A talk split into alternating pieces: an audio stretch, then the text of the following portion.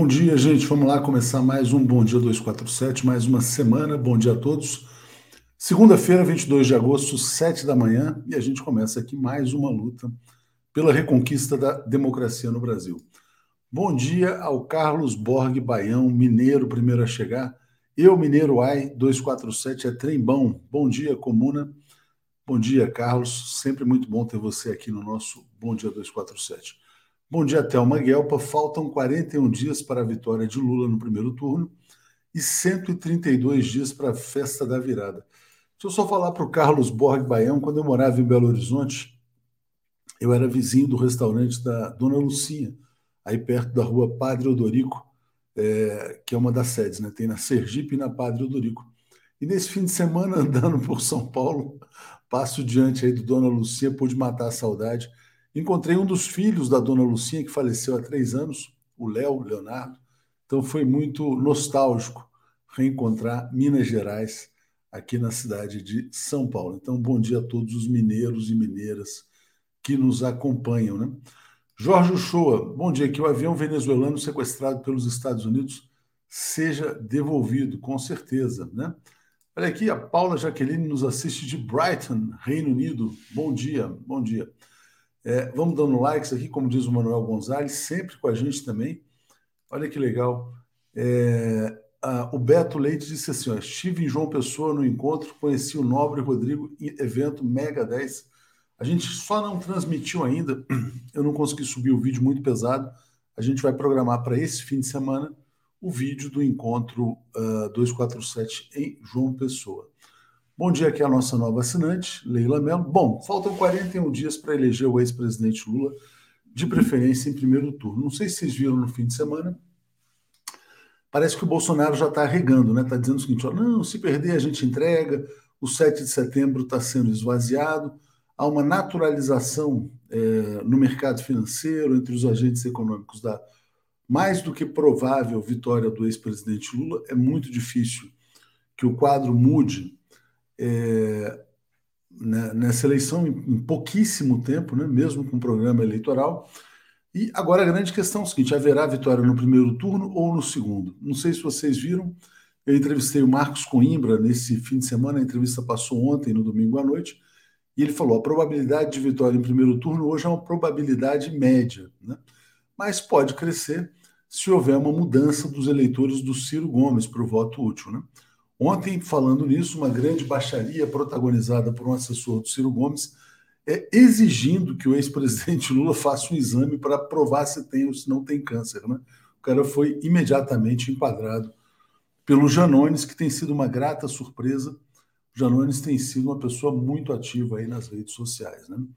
É, bom, então a, a, vitória em primeiro turno depende sobretudo desse voto útil. É muito importante trabalhar junto aos eleitores da Simone Tebet, do Ciro Gomes e de outros é, que eventualmente estejam só fazendo um voto para marcar a posição, não faz sentido, né? E quanto antes o Brasil virar essa página, melhor, já começa a transição democrática e o Brasil uh, começa a sair desse, desse atoleiro sem fim, né?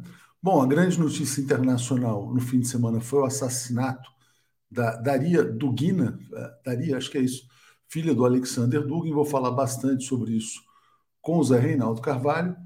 É, panelaço hoje, como diz aqui a Ana Romanato, no Jornal Nacional. E o Adalberto está dizendo: quando será o um encontro em Fortaleza? Tudo indica que em 9 de setembro. Só preciso fechar com o Marcelo Shoa agora o local da. Tudo indica que vai ser na Associação Cearense de Imprensa também. Então, assim que a gente tiver a confirmação, a gente já uh, alinha com todo mundo, né? Então, aqui, bom dia a todo mundo, Zé Reinaldo. É, Soledade está dizendo muito macabro esse comentário do Cirista, desespero total na campanha do Ciro Gomes. Por quê? Porque eles estão percebendo que ele pode encolher muito né, diante dessa tendência de vitória em primeiro turno do ex-presidente Lula. Vamos trazer o Zé Reinaldo, tem muita notícia internacional aqui para a gente comentar. Vamos em frente, valeu. O comentário de Zé Reinaldo. Bom dia, Zé, tudo bem com você? Bom dia, Léo, tudo bem? Bom dia, comunidade. Excelente semana para todos. Excelente semana para todos. Como é que foi seu fim de semana? Tudo em paz? Tudo muito frio, né? Muito frio. Trancado em casa, porque o frio estava demais. Então, foi bem. Descansando, lendo, atualizando as coisas. Exatamente. A Lenin está dizendo, e no Rio de Janeiro, quando nos reencontraremos? A gente teve um encontro na sede da ABI, né? Então, agora a gente vai fazer Fortaleza e depois provavelmente Belo Horizonte, né? Então tá aqui uh, Antoninho dizendo, ó, ótima semana para todos, Lula lá, Haddad aqui. Zé, vamos falar da efeméride de hoje, dia 22 de agosto? Bom, lembrar duas grandes figuras, uma do mundo político e outra do mundo da vida cultural brasileira. No mundo político internacional é o nascimento de Deng Xiaoping, que foi o dirigente, eu chamaria, da segunda Revolução Chinesa após 1949. Em 1949, venceu a Revolução Chinesa sob a liderança de Mao Tse-tung, iniciou a construção do socialismo e, a partir de finais de 1978, iniciou-se a segunda Revolução Chinesa sob a liderança do Deng Xiaoping, que foi o processo de reforma e abertura que está em curso até hoje e que é o processo político e econômico que desencadeou toda essa é, esse surto, esse ciclo de desenvolvimento da China que resultou nessa China progressista, moderna e revolucionária dos dias de hoje. Isso, então, no plano geopolítico. E no plano cultural brasileiro, lembrar a grande figura do querido Glauber Rocha, saudoso Glauber Rocha, que morreu num dia como hoje, no ano de 1981, morreu muito cedo, aos 42 anos, autor, diretor de grandes filmes como Deus e o Diabo na Terra do Sol, Terra em Transe, é, O Dragão da Maldade contra o Santo Guerreiro e outros, A Idade da Terra, grandes clássicos. Ele é o fundador do cinema novo no Brasil, né? então nossa homenagem a essa grande figura da cultura brasileira. Grande baiano, né? Ótima lembrança, muito bom lembrar do Glauber também. É, obrigado, Zé. Baiano Zé, de então, Vitória então, da Conquista. Vitória da Conquista uma cidade do sudoeste baiano, faz muito frio lá no inverno. Você chegou a conhecê-lo ou não? Glauber Rocha, pessoalmente, não. Legal, vamos passar então para as notícias internacionais aí. Eu queria começar por essa da, da Ucrânia, que realmente foi chocante, né? A, a cena do atentado. O Dugin, parece que os dois saíram de um restaurante, aí o carro explode, ele deveria ter entrado nesse carro, não entrou, e foi assassinada a sua filha brutalmente tudo indica que num atentado terrorista por pessoas descontentes com a ideologia que ele professa. Né? Então, por favor, Zé. Bom, isso. É, é um assassinato. O episódio é claramente um ato terrorista. Não está caracterizada a autoria, não se sabe. As investigações certamente deverão chegar à autoria do crime. É, a Maria Zaharova, que é a porta-voz do, da chancelaria russa se pronunciou dizendo que se houver realmente a participação da Ucrânia, porque há uma acusação já clara sobre agentes ucranianos, embora oficialmente a Rússia não tenha ainda acusado formalmente, mas ela disse que se houver é, a prova de que há marcas, rastros de agentes terroristas ucranianos, isso caracteriza que a Ucrânia estaria partindo para ações terroristas contra a Rússia, e isso vai provocar, evidentemente, uma escalada da uma escalada da guerra, do conflito ali que continua bastante aceso entre a Ucrânia e a Rússia. Bom, o Dugin é uma figura controversa, muito polêmica na Rússia. É, disse que ele é o guru do, do Putin. Isso é algo também a ser comprovado, não é algo que oficialmente a, a Rússia reconheça, é, certamente que há influência do pensamento nacionalista do, do Dugin sobre o pensamento é, também nacionalista do Putin. Nós vamos ver uma notícia aí sobre o Dia da Bandeira da Rússia, que é hoje, que mostra isso, mas é um exagero dizer que o Dugin é um guru, que ele orienta, que é ele que inspirou a política externa do, do Putin. Certamente que ele apoia a aspectos da, da conduta eh, de política exterior do Putin, apoia a, a operação militar especial da Rússia na Ucrânia. A sua filha Daria também apoiava. Ela, inclusive, tinha blogs, ela é jornalista, cientista política, e tinha blogs e uma atuação bastante ativa é, na defesa desta operação russa na Ucrânia. Até atribui-se a esta é, presença dela na, na propaganda sobre o, tema Rússia versus Ucrânia, é, que teria sido já uma vingança por conta disso. Mas eu repito, é um exagero dizer que o, o Dug é o, o orientador da é, política externa do Putin. Naturalmente que o pensamento do Dug é um pensamento controverso, porque ele é um nacionalista, mas ao mesmo tempo ele é, não se perfila com os valores, por exemplo, da revolução socialista é, soviética. É, pelo contrário, condena, já fez muitas afirmações anticomunistas. Então, é aquele nacionalismo tradicionalista russo que recolhe toda a história da Rússia desde sempre, incorpora os valores da época do czarismo e ele diz que ele defende que ele elaborou a quarta teoria, que a primeira seria o liberalismo, a segunda o comunismo, a terceira o, o fascismo, e ele agora vem com a quarta teoria, que é o poder eurasiano sobre o mundo. Coisas que me parece essa questão do poder eurasiano, tomado como uma noção territorial, eu acho que é algo fantasioso. A gente não deve encarar a luta pela multipolaridade pela, pelo aspecto territorial. Eurásia versus Ocidente. Isso é algo um pouco, na minha opinião, superficial. Não é um critério geopolítico correto, na minha opinião. Mas são temas em debate, a gente deve é, estudar o que é que ele propõe de fato. Enfim, é um comentário que eu poderia fazer.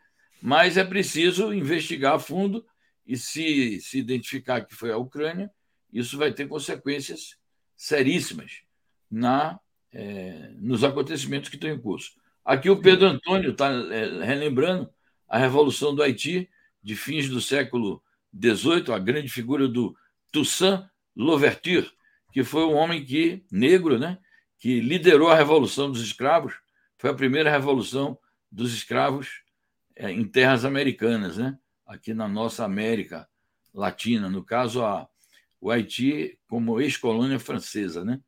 Então, nossa homenagem também a Toussaint Louverture e ao povo revolucionário haitiano. Enquanto você falava, Zé, eu mostrava as imagens, né? Dramático, né? Ele presenciando a cena, né? Quer dizer, então realmente os dois saem, quer dizer, ela entra no carro, o carro explode, ele está ali vendo e alguém está filmando, né? Quer dizer, que é uma situação ainda desesperadora, né? É, sobre essa questão do, do Dugin, né? Interessante porque tem muita controvérsia aqui no Brasil se ele é um pensador que deve orientar ou não pensamento de esquerda, né? Algumas pessoas falam que é extrema direita, enfim. O fato é que, como você falou, né, se ficar comprovado o envolvimento ucraniano, isso aí realmente vai ser uma situação que vai potencializar esse conflito. Quer dizer, tem muita matéria saindo nos sites russos, né, no Russia Today, e as pessoas podem acompanhar por lá também. É, então, já que a gente começou pela Rússia, vamos continuar aqui, depois a gente passa para os outros temas. Né? É, o Putin falando sobre a política externa, né? uma política que, que na verdade, uh, garanta a soberania. Né? Então ele fala forte e independente, Rússia seguirá a política que atenda aos seus interesses. Diga, Zé. É perfeito, é isso. O Putin continua nessa linha de tornar a Rússia forte, tornar a Rússia independente, fazer com que a Rússia desempenhe um papel protagonista no mundo multipolar, naturalmente com seu próprio sistema de alianças, e é uma afirmação peremptória que ele faz de que a Rússia jamais se submeterá a qualquer que seja a potência externa, faz uma crítica dura às potências imperialistas ocidentais com as quais ele está é, em permanente conflito já há bastante tempo.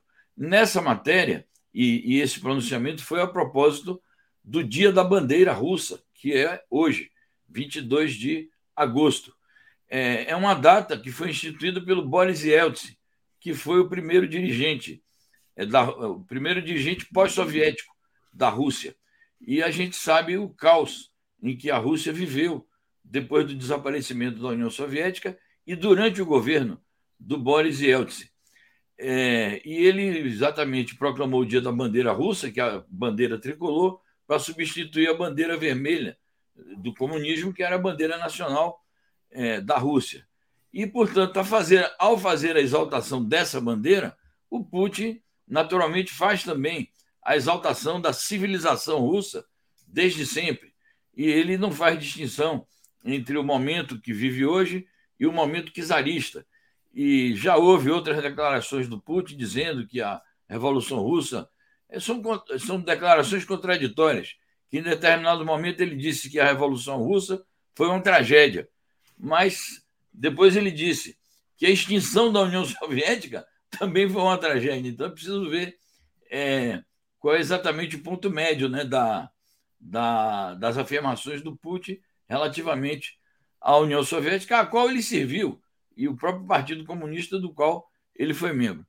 Então, são, são afirmações de uma figura, me parece, que tem suas, é, suas nuances né, no seu comportamento. Mas o que importa, na minha opinião, hoje, é essa defesa que ele faz da soberania russa contra é, as tentativas unipolares e de dominação do imperialismo estadunidense e o apoio que ele dá à formação do mundo multipolar. Isso, na minha opinião, interessa mais no atual momento. É, sobre a guerra em si, Zé, você publica essa notícia também. Ó, não há planos práticos para uma reunião entre Putin e Zelensky, diz o embaixador russo na ONU. Né? É, de fato, Zelensky vinha pedindo há muito tempo uma reunião com Putin, acho que ele não vai ter esse momento. Né? Então explica para gente. É isso, é que o Putin, esses dias, ele deu uma declaração genérica. Ele disse: é, eu não me recusaria em algum momento encontrar com o Zelensky. Colocou a coisa em tese. Mas aí o embaixador, certamente que é autorizado pelo governo, veio a público dizer isto: não há planos concretos. Por que, que ele diz isso? Porque o Zelensky é, fica condicionando é, dar seguimento àquelas negociações que foram interrompidas em 29 de março, ele fica condicionando a ter primeiro um encontro com Putin. E os russos dizem o contrário, dizem não, o encontro com Putin é a, o ponto, seria o ponto culminante de um acordo. De maneira que, se o, o Zelensky coloca a coisa nesses termos, não haverá esse encontro com o Putin e, portanto, a solução diplomática fica distante. Essa é que é a, esse é que é o resultado prático. Na medida que não há um plano prático de encontro entre ambos, o resultado prático também é esse. Não haverá tão cedo negociações objetivas, o que é muito mal. Certamente, né? E a guerra continua, já estamos indo para quase seis meses, né? Zé? Seis meses nesses dias aqui. Hoje é dia 22, dia 24, seis meses. Seis meses de guerra e sem perspectiva de solução, né? Muito grave. Exato. Exato. Bom, vamos falar sobre Irã. Agora tem uma notícia importante também, vou botar aqui na tela. O Irã dizendo que os Estados Unidos estão adiando a retomada do acordo de 2015, né? Só para rememorar, esse acordo foi assinado na gestão Obama. O Trump desfez o acordo e o Irã tenta retomar o acordo que já havia sido assinado. Houve uma quebra de contrato pelo governo dos Estados Unidos. Diga, Zé. Exato. O Irã insiste em que esse, encontro, esse acordo precisa ser retomado, porque o acordo prevê, prevê não, estabelece como uma obrigação das potências ocidentais, principalmente dos Estados Unidos, a União Europeia e o próprio Conselho de Segurança da ONU, a suspender é, todas as sanções econômicas contra o Irã, o que é algo indispensável para o país se desenvolver economicamente e atender às crescentes demandas da população. É, houve muitas negociações, essa foto é de uma das negociações realizadas em Viena, entre a parte é, europeia e a parte iraniana. Os Estados Unidos não presenciaram essas reuniões é, diretamente, mas as matérias que a gente tem publicado sempre se referem ao fato de que participaram indiretamente, então, através de aliados, ele dá palpites e, e fica negociando, portanto, por vias travessas. E é, sempre que há um avanço nas negociações, os Estados Unidos aparecem com uma nova exigência e um novo adiamento. Agora, eles estão inventando o seguinte: precisamos evoluir as negociações com o Irã sobre a troca de prisioneiros o Irã retrucou dizendo o seguinte: que tem também interesse em fazer a troca de prisioneiros, mas que uma coisa não tem nada a ver com a outra, que é preciso negociar o, o acordo nuclear em termos objetivos, realistas e concretos, atendo-se às questões estritas do, do problema nuclear e negociar à parte a questão da troca de prisioneiros. E, portanto, faz um apelo, insiste, em que os Estados Unidos deveriam voltar ao acordo e faz também uma crítica à Europa, dizendo o seguinte: que a Europa se envolve nas negociações, mas não faz as pressões necessárias sobre os Estados Unidos, porque o, o ponto-chave aí é convencer os Estados Unidos a retornarem ao acordo. Certamente. Bom, vamos lá. Ana Novaes dizendo aqui, ó, assinante há sete meses, está dizendo muito bom começar a semana com vocês. Léo Zé, muito obrigado aqui. A Ana Novaes, que está com a gente aqui. Interessante que tem os bolsominions aparecendo aqui no Facebook e a gente está passando a foice porque a gente não aceita simpatizantes de fascistas, né? Bom, então vamos aqui, Zé, vamos continuar uh, com outra notícia importante sobre os Estados Unidos, iniciando um grande exercício militar com a Coreia do Sul, né? É, e esse presidente que foi eleito lá é um presidente muito alinhado aos Estados Unidos também. Foi um procurador né, que perseguiu as grandes empresas coreanas, acabou se tornando popular e virou presidente do país. Diga, Zé. Isso aí é o prelúdio de mais uma gravíssima crise ali na região da Península Coreana, porque certamente é, podemos nos preparar para nos próximos dias a Coreia do Norte vir não só com um protesto veemente, mas certamente com alguma experimentação alguma nova experiência nuclear, vai soltar algum foguete, algum míssil, vai dar demonstração de força e vai fazer alguma ameaça é, à Coreia do Sul e aos Estados Unidos, alegando, e no caso aqui com muita justa razão, que as manobras militares conjuntas estadunidenses e sul-coreanas afetam é, diretamente a segurança nacional da Coreia do Norte, cujo nome oficial é República Popular Democrática da Coreia.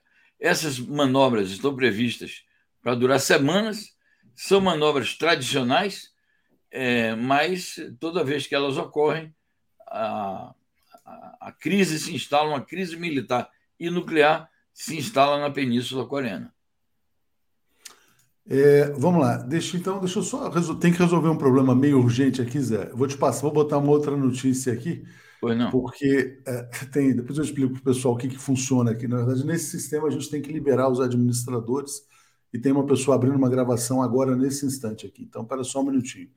Vamos seguir aqui, Zé. Então, trazendo notícias sobre Taiwan, né? Taiwan é importante também. Está aqui, ó. Taiwan diz que China quer fornecer chips da democracia aos seus parceiros, né? A gente falou que um dos planos de fundo dessa crise é a questão dos semicondutores também, né? Então, diga lá. É isso, já se fala inclusive nisso. A guerra dos chips é um, é um aspecto, digamos assim, imanente dessa crise diplomática e também militar que surgiu entre a China, os Estados Unidos e Taiwan por conta das visitas frequentes que autoridades estadunidenses estão fazendo à ilha de Taiwan, que é uma ilha pertencente à China, mas que tem tendências separatistas e que os Estados Unidos é, insuflam esse separatismo. O ponto culminante dessa crise foi a visita da Nancy Pelosi, que é uma das autoridades máximas do Estado é, norte-americano, Estado Nacional norte-americano, isso foi considerado uma fronteira, uma linha vermelha que a China considera intransponível e que os Estados Unidos transpuseram. Depois da visita da Nancy Pelosi, houve uma visita de cinco legisladores sob a direção de um um senador democrata, e agora o governador da Indiana, que é um dos estados da Federação da União Estadunidense, é, visitando também, e foi é, diante desse governador que a chamada presidente de Taiwan fez essa declaração de que é, Taiwan se compromete a fazer o fornecimento do que eles já estão chamando de chips democráticos. Você imagina? Estão politizando os chips e militarizando o comércio com, e a produção de chips. Os chips da democracia, né? Quer dizer, que podem ser fornecidos para todos, menos para a China e seus eventuais aliados, né? Obrigado aqui ao Isnaldo Salvador, sugerindo que a gente passe a foice nos bolsominions, né? E aqui, Zé, eu vou botar uma, uma matéria de um evento importante que acontece hoje, é, que acho que é importante também você fazer uma reflexão sobre o que era o Brasil no mundo durante os oito anos do governo Lula. Lula lança esse livro no Memorial da América Latina, fotos do Ricardo Stuckert, né? É, e essas fotos, na verdade, elas são muito simbólicas, elas falam por si. Em geral, o Lula está sempre no centro dos acontecimentos, muito badalado pelos grandes líderes internacionais, e o Bolsonaro é aquele cara de quem, de que ninguém, de quem ninguém se aproxima, né? É, então, acho que até para os bolsominions, eu não sei se eles odeiam o Brasil e os brasileiros, qualquer deles, mas no mínimo, né, para você se sentir respeitado. No caso do Lula, era respeitado e admirado. Né? Então, essa presença do Brasil no mundo foi muito importante. Importante dizer que, sob o governo Bolsonaro, ninguém vem ao Brasil. Né? Então, é outro fato relevante. Diga, Zé. Bom, é isso. O, o esforço do, do governo Lula, e eu diria que também o governo da Dilma, é, foi um esforço vitorioso de inserir o Brasil no mundo num momento de que já eram grandes os desafios internacionais, porque a chamada globalização financeira, capitaneada pelos Estados Unidos, já estava fazendo grandes estragos no mundo e fez estragos também aqui no Brasil. Nós vimos um ciclo, um, um ciclo de dependência e de destruição da vida nacional, da economia nacional, por conta dessa chamada globalização financeira da época do governo Clinton, que foi muito exaltada pelo Fernando Henrique Cardoso, naquele período que ele governou o Brasil. E o Lula, é, toda a política externa do Lula foi exatamente tentar inserir o Brasil de maneira soberana no mundo, através de uma política externa que se caracterizou por ser altiva e ativa sob a liderança do Celso Amorim. Isso se refletiu no, nos planos econômico, no, no plano político, no plano diplomático. O Brasil abriu muitas fronteiras, o Brasil passou a pertencer a blocos importantes. Eu destacaria no plano mais geral o BRICS e no plano específico aqui da América Latina, a Unasul e posteriormente a CELAC. Então foi uma política externa soberana e no que diz respeito aqui à América Latina foi uma política de cooperação, de compartilhar o desenvolvimento que a grande palavra de ordem era é, a integração do, do continente como uma das condições para o desenvolvimento nacional, porque se chegou a uma conclusão de que sem integração não seria possível fomentar o desenvolvimento nacional no momento em que os outros países imperialistas estavam é, organizando blocos para exercer a sua hegemonia. Então, de fato, é, é alvissareiro que o Lula esteja, neste momento da vida nacional, lançando este livro para rememorar um dos aspectos mais fortes dos seus oito anos no governo, que foi é, a política externa. Não tenha dúvida de que foi a maior fortaleza do governo Lula, foi ao lado da política social, a política externa. É, e Zé, aqui olha só, interessante também essa matéria que fala sobre o programa do do Tchutchuca do Centrão em política externa, né? E é curioso, né? É, aí tem um mérito do chanceler Carlos França. É, houve uma guinada relevante, né? Quer dizer, então o, o Tchutchuca sai daquela posição de ataque ao globalismo, ataque à ONU e de submissão completa aos Estados Unidos, e o programa passa a defender o mundo multipolar, né? O que, que aconteceu, Zé? Ali? Bom, eu acho que isso aí tem um aspecto muito eleitoreiro. Alguém disse assim, ô chanceler, faça aí um capítulo sobre a, a política externa do futuro governo Bolsonaro, entre aspas, né? Então a gente pode imaginar que o Tchutchuca do Centrão será capaz de liderar um país é, com este perfil de política externa? Muito difícil. E espero que a gente não tenha que submeter essa essa tese que está no programa à, à prática, porque ele não, não. Espero que ele não tenha tempo político mais para tentar pôr isso em prática a partir da sua derrota. Então, que ele não vai ter essa oportunidade. Então, eu francamente não creio em, em, em que o Bolsonaro tenha essas convicções multilateralistas e de fazer uma política externa conforme é, as exigências nacionais e o que reza a própria Constituição brasileira. Mas é claro que tudo teria que ser submetido à prova da prática, mas que eu acho que ele não vai ter tempo de fazer isso, que ele vai perder as eleições. Exatamente. Uh, bom, Zé, obrigado a você. Vamos em frente. Deixa eu chamar aqui o Paulo e o Alex. Boa semana para você. Igualmente, obrigado. Vamos à luta. Tchau, tchau. Valeu, Zé. Para semana. Alex Sonic e Paulo Moreira Leite. Bom dia, Paulo Moreira Leite. Bom dia, Alex Sonic. Tudo bem com vocês? Tudo bem, bom dia, bom dia, Alex, bom dia, Tuxo, bom dia a todos e todas da TV 247. Bom dia, Paulo. Bom dia, Alex. Tudo em paz? Bom dia. Bom dia, é tudo. Tudo como em é que paz. Foi um fim de semana gelado aqui em São Paulo? Deixa eu cumprimentar o Paulo, pelo menos. Opa, Bom dia, favor, Paulo. Bom, eu tenho uma pesquisa nova, tem a pesquisa BTG, agora eles estão fazendo toda semana, já já a gente vai colocar. Mas vamos começar pelo fim de semana, Paulo. Você foi ao comício lá no Anhangabaú? Fui ao comício, foi um bom comício, povo animado. Eu não vou entrar na discussão do número, quantas pessoas estavam presentes. Havia um bom número no Vale do Anhangabaú, muita gente saudando o 247, falando ali, uh, uh, contente, com aquele espírito de quem está alegre de assumir uma tarefa com otimismo, porque a chance de ganhar, nós sabemos que não está garantida, nada está garantido, mas ela é grande. Então, foi um comício que tinha toda uma animação e tem algumas questões assim que eu achei que alguns ficaram alguns, alguns pontos que eu, que eu, que eu, que, eu, que são importantes. Uh, o discurso do Lula foi um discurso muito bom, foi um discurso de quem veio pensando e, como sempre, estava assim muito inspirado, então falando dos assuntos do momento. Uh, uh, foi um discurso bonito.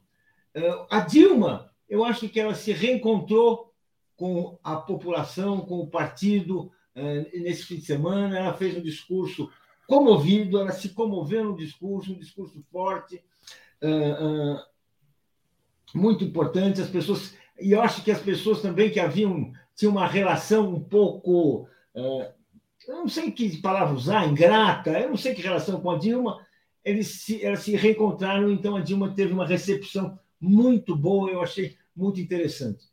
Eu queria, assim, então foi um comício absolutamente vitorioso, interessante, no palco ali. Agora, o que me chamou a atenção é os discursos tanto do Alckmin como do Márcio França foram recebidos por absoluta frieza da, por parte da plateia. Uh, a gente vai falar assim, aquele pessoal que estava lá eram petistas, eram petistas, não vaiaram, foi uma coisa assim, mas também não aplaudiram, foi uma coisa absolutamente fria. E aí mostra o seguinte: se os candidatos já entraram na campanha, os seus eleitores ainda não apareceram. E por isso é que eles não foram aplaudidos, por isso que teve uma recepção fria. Então, uma coisa assim meio que, uh, uh, que é, um, é um sinal aí da campanha. Né? Uh, como é que vai ser a, a, capacidade de a mobilização, o Alckmin vai trazer suas, suas, bases, o Márcio França vai trazer as dele, vamos ver como é que é, porque, vamos assim, um, chamava atenção, uma vibração quando o Lula falou, uma vibração quando a Dilma falou, uma vibração também, eu esqueci de falar, enfim, mas foi uma coisa importante também no discurso do Haddad, uma vibração interessante de quem é candidato aqui no Estado. A, você vê ali que realmente a, a, o nome dele está sendo carregado pelo, pelo partido. Agora, dos, dos aliados, uma, uma reação fria. Ou seja, por quê? Porque não foram seus eleitores. Precisa chamá-los, né? Tão fria quanto aquela manhã, né? Foi um dia gelado ali também. Bom, Alex, eu vou botando então aqui a pesquisa, né? É mais uma rodada, deixa eu só botar aqui rapidamente. Vou chegar já na votação aqui, te passar. É, essa metodologia, então, falando aqui, ó, duas mil entrevistas, elas são por telefone, então, importante fazer esse registro. É uma pesquisa registrada no TSE. E aqui você tem cenário espontâneo: Lula 41, Bolsonaro 34, Ciro 4, Tebet 2 e voto, deixa eu pegar aqui o voto estimulado, né? Então, Lula 45, Bolsonaro 36, Ciro 6, Simone Tebet 9, e aí Vera Lúcia 1, Pablo Marçal 1, Pablo Marçal talvez nem seja candidato, né? Então tá indo aqui, ó, flutuações na margem de erro, né? O Lula mantém os 45 e, os nulos, e o Bolsonaro flutua na margem de erro 34 a 36. Diga, Alex. É, quanto deu nulos? Nulos e branco? Ah, aqui ver? não sei, mas essa aqui não dá primeiro turno. Se você for somar, basicamente você tem 11 de todos os demais, 36 mais 11 seria 47. Então, de qualquer maneira, aqui não aponta vitória em primeiro uhum. turno.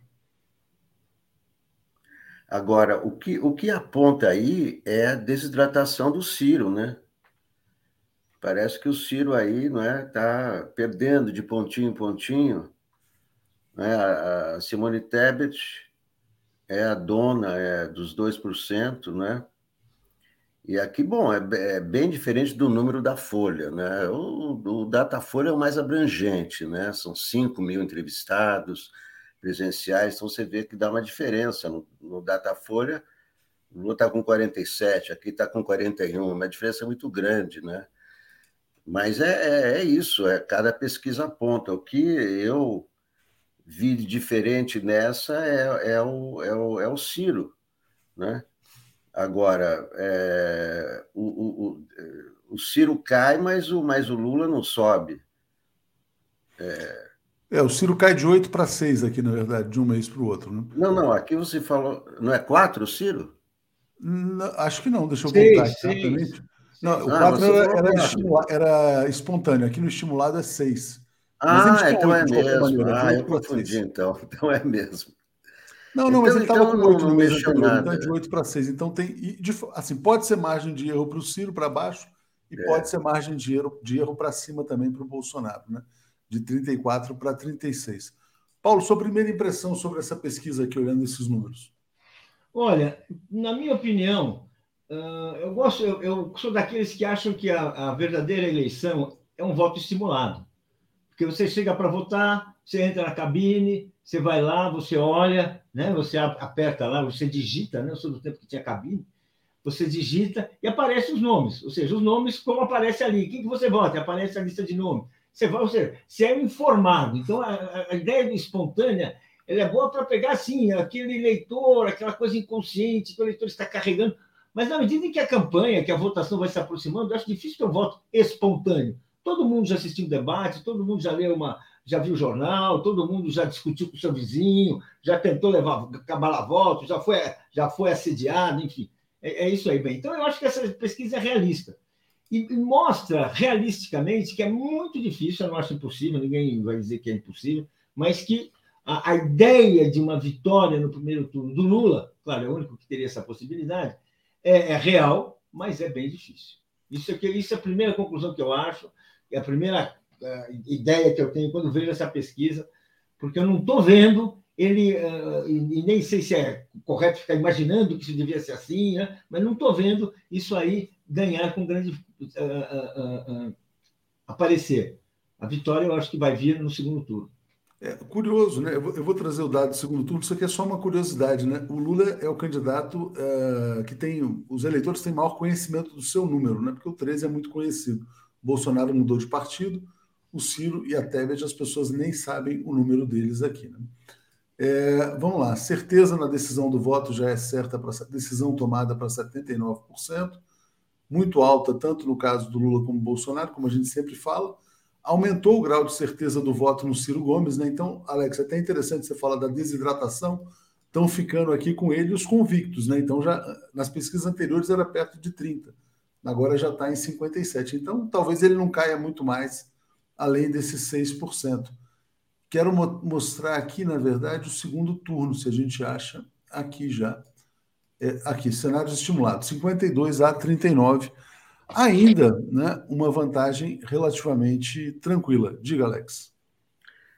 É, é, me, é, é, me, parece, me parece nessa pesquisa que é, eu, eu, eu, eu, queria saber qual foi, qual, qual foi a anterior, o que, que deu anterior, porque é sempre bom comparar, né? Ter alguma comparação. A anterior tem aqui, ó. A gente tem aqui, na verdade, os dados da pesquisa anterior, que era isso aqui.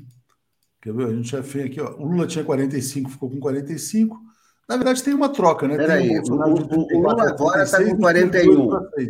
No anterior ele tinha 45? Isso, continuou do mesmo jeito. Não, mas ele está com 41 agora? Não, o Lula está com 45.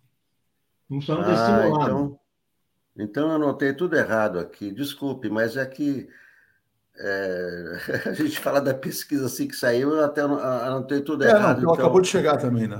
É, não, eu, é, é, então eu, eu, eu, preferia falar de, de outra coisa, assim, para é, só como é, conversa e, e, e, debate. Essa tal. Uma coisa meio óbvia, né? Mas esse negócio de rejeição, por que, que a rejeição é tão alta, né? Por que, que o, a rejeição do, do, de, de quem está na frente é alta, quer dizer, alta em relação ao, ao que poderia ser? Então é uma coisa meio óbvia, porque o, o, o eleitor do Lula rejeita o Bolsonaro.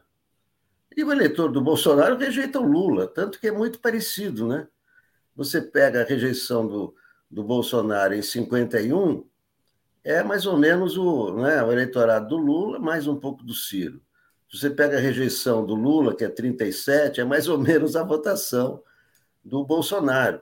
Então, né, uma coisa tem a ver com a outra. É claro que o, né, quem está. O, o, eleitor do, do adversário rejeita aquele, o, o outro, então por isso que os números são altos. Né? É, não, e aqui você tinha falado de comparação, mas vou passar para o Paulo aqui sobre a questão do segundo turno, né? Na verdade, não mudou absolutamente nada, né? Era 53 a 38, é. 52 a 39. Isso aqui pode ser simplesmente margem de erro, lembrando que é uma pesquisa do mercado financeiro, feita por telefone, que também tem seu viés, né? Mas diga lá, Paulo. Não, eu acho assim que a, eleição é absurdo imaginar que está definida, porque nós teremos as entrevistas e, quem sabe, os debates, que é possível que não tenhamos nenhum. Mas nós vamos atravessar um período que é um período mais vivo da campanha, em que o sujeito pode tropeçar numa entrevista, pode ter um escorregão no comício, pode ter uma, pode fazer uma intervenção genial numa grande aparição, ou seja, vão aparecer truques, vão ocorrer coisas. Então ainda há uma travessia, portanto a campanha não está resolvida. Mas eu acho que estamos marchando para isso. Claro que pode ter assim, eu não acredito numa uh, uh, no Ciro seria preciso uma desistência que não vai haver. O Ciro resolveu se enterrar do jeito que ele é. Enfim, o destino lhe deu mais uma chance. Ele prefere não aproveitar essa chance. Os outros vão uh, uh, vão ficar ali porque eles estão disputando, estão todos jogando para um futuro. Então, eu acho que a campanha vai assim e vai difícil, provavelmente, ter uma decisão no primeiro turno, mas no segundo turno bastante favorável ao Lula, mas é sempre uma nova eleição. Certamente. E você falou, uh, Paulo, Paulo falou sobre a questão da, das entrevistas, Alex. Hoje vão começar. Inclusive tem panelaço programado para essa noite, porque tem a previsão de entrevista do Bolsonaro ao Jornal Nacional. Qual a importância dessas entrevistas? E eu passo para você aqui botando a matéria na tela. Diga, Alex. É, em, em termos de, de, de voto, né? Não tem muita, não tem muita, assim, não vai influenciar votos. Você vê, a, a entrevista do Bolsonaro no, no, em 2018 é, teve, teve várias encrencas, né? Ele falou negócio de salário baixo, disse que a Renata ganhava menos que o Bonner.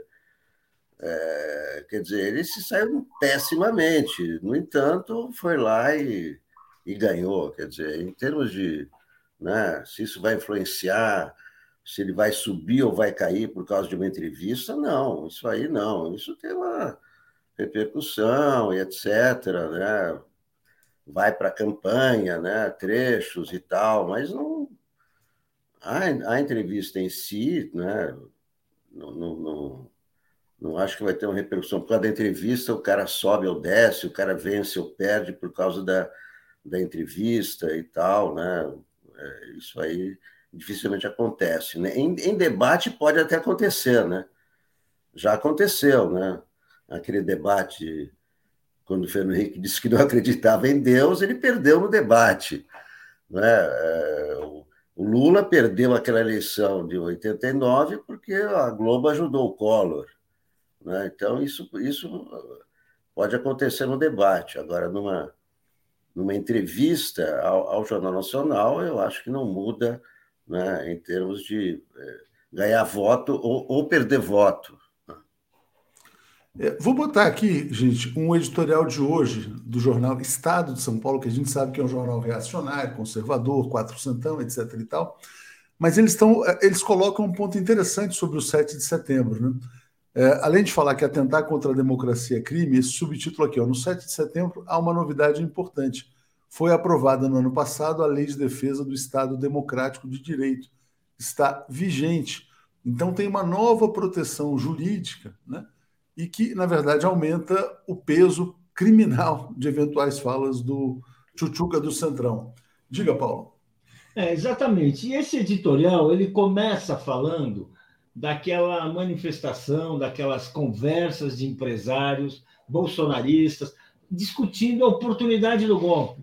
Vamos dar um golpe agora? Vamos dar antes da eleição? Vamos dar antes da posse? Vamos deixar para o 7 de setembro? Vai ser no ano que vem? Quer dizer, quase que assim, né? Como se estivesse fazendo um jogo de war, né? Cada um jogando suas pedrinhas ali, seus dados, com aquela irresponsabilidade típica né? de, de cidadãos que acham que a democracia você pode brincar com ela, pode. Porque, na verdade, tem a faca e o queijo na mão, né? Essa é a sensação que passa tudo isso aí, né?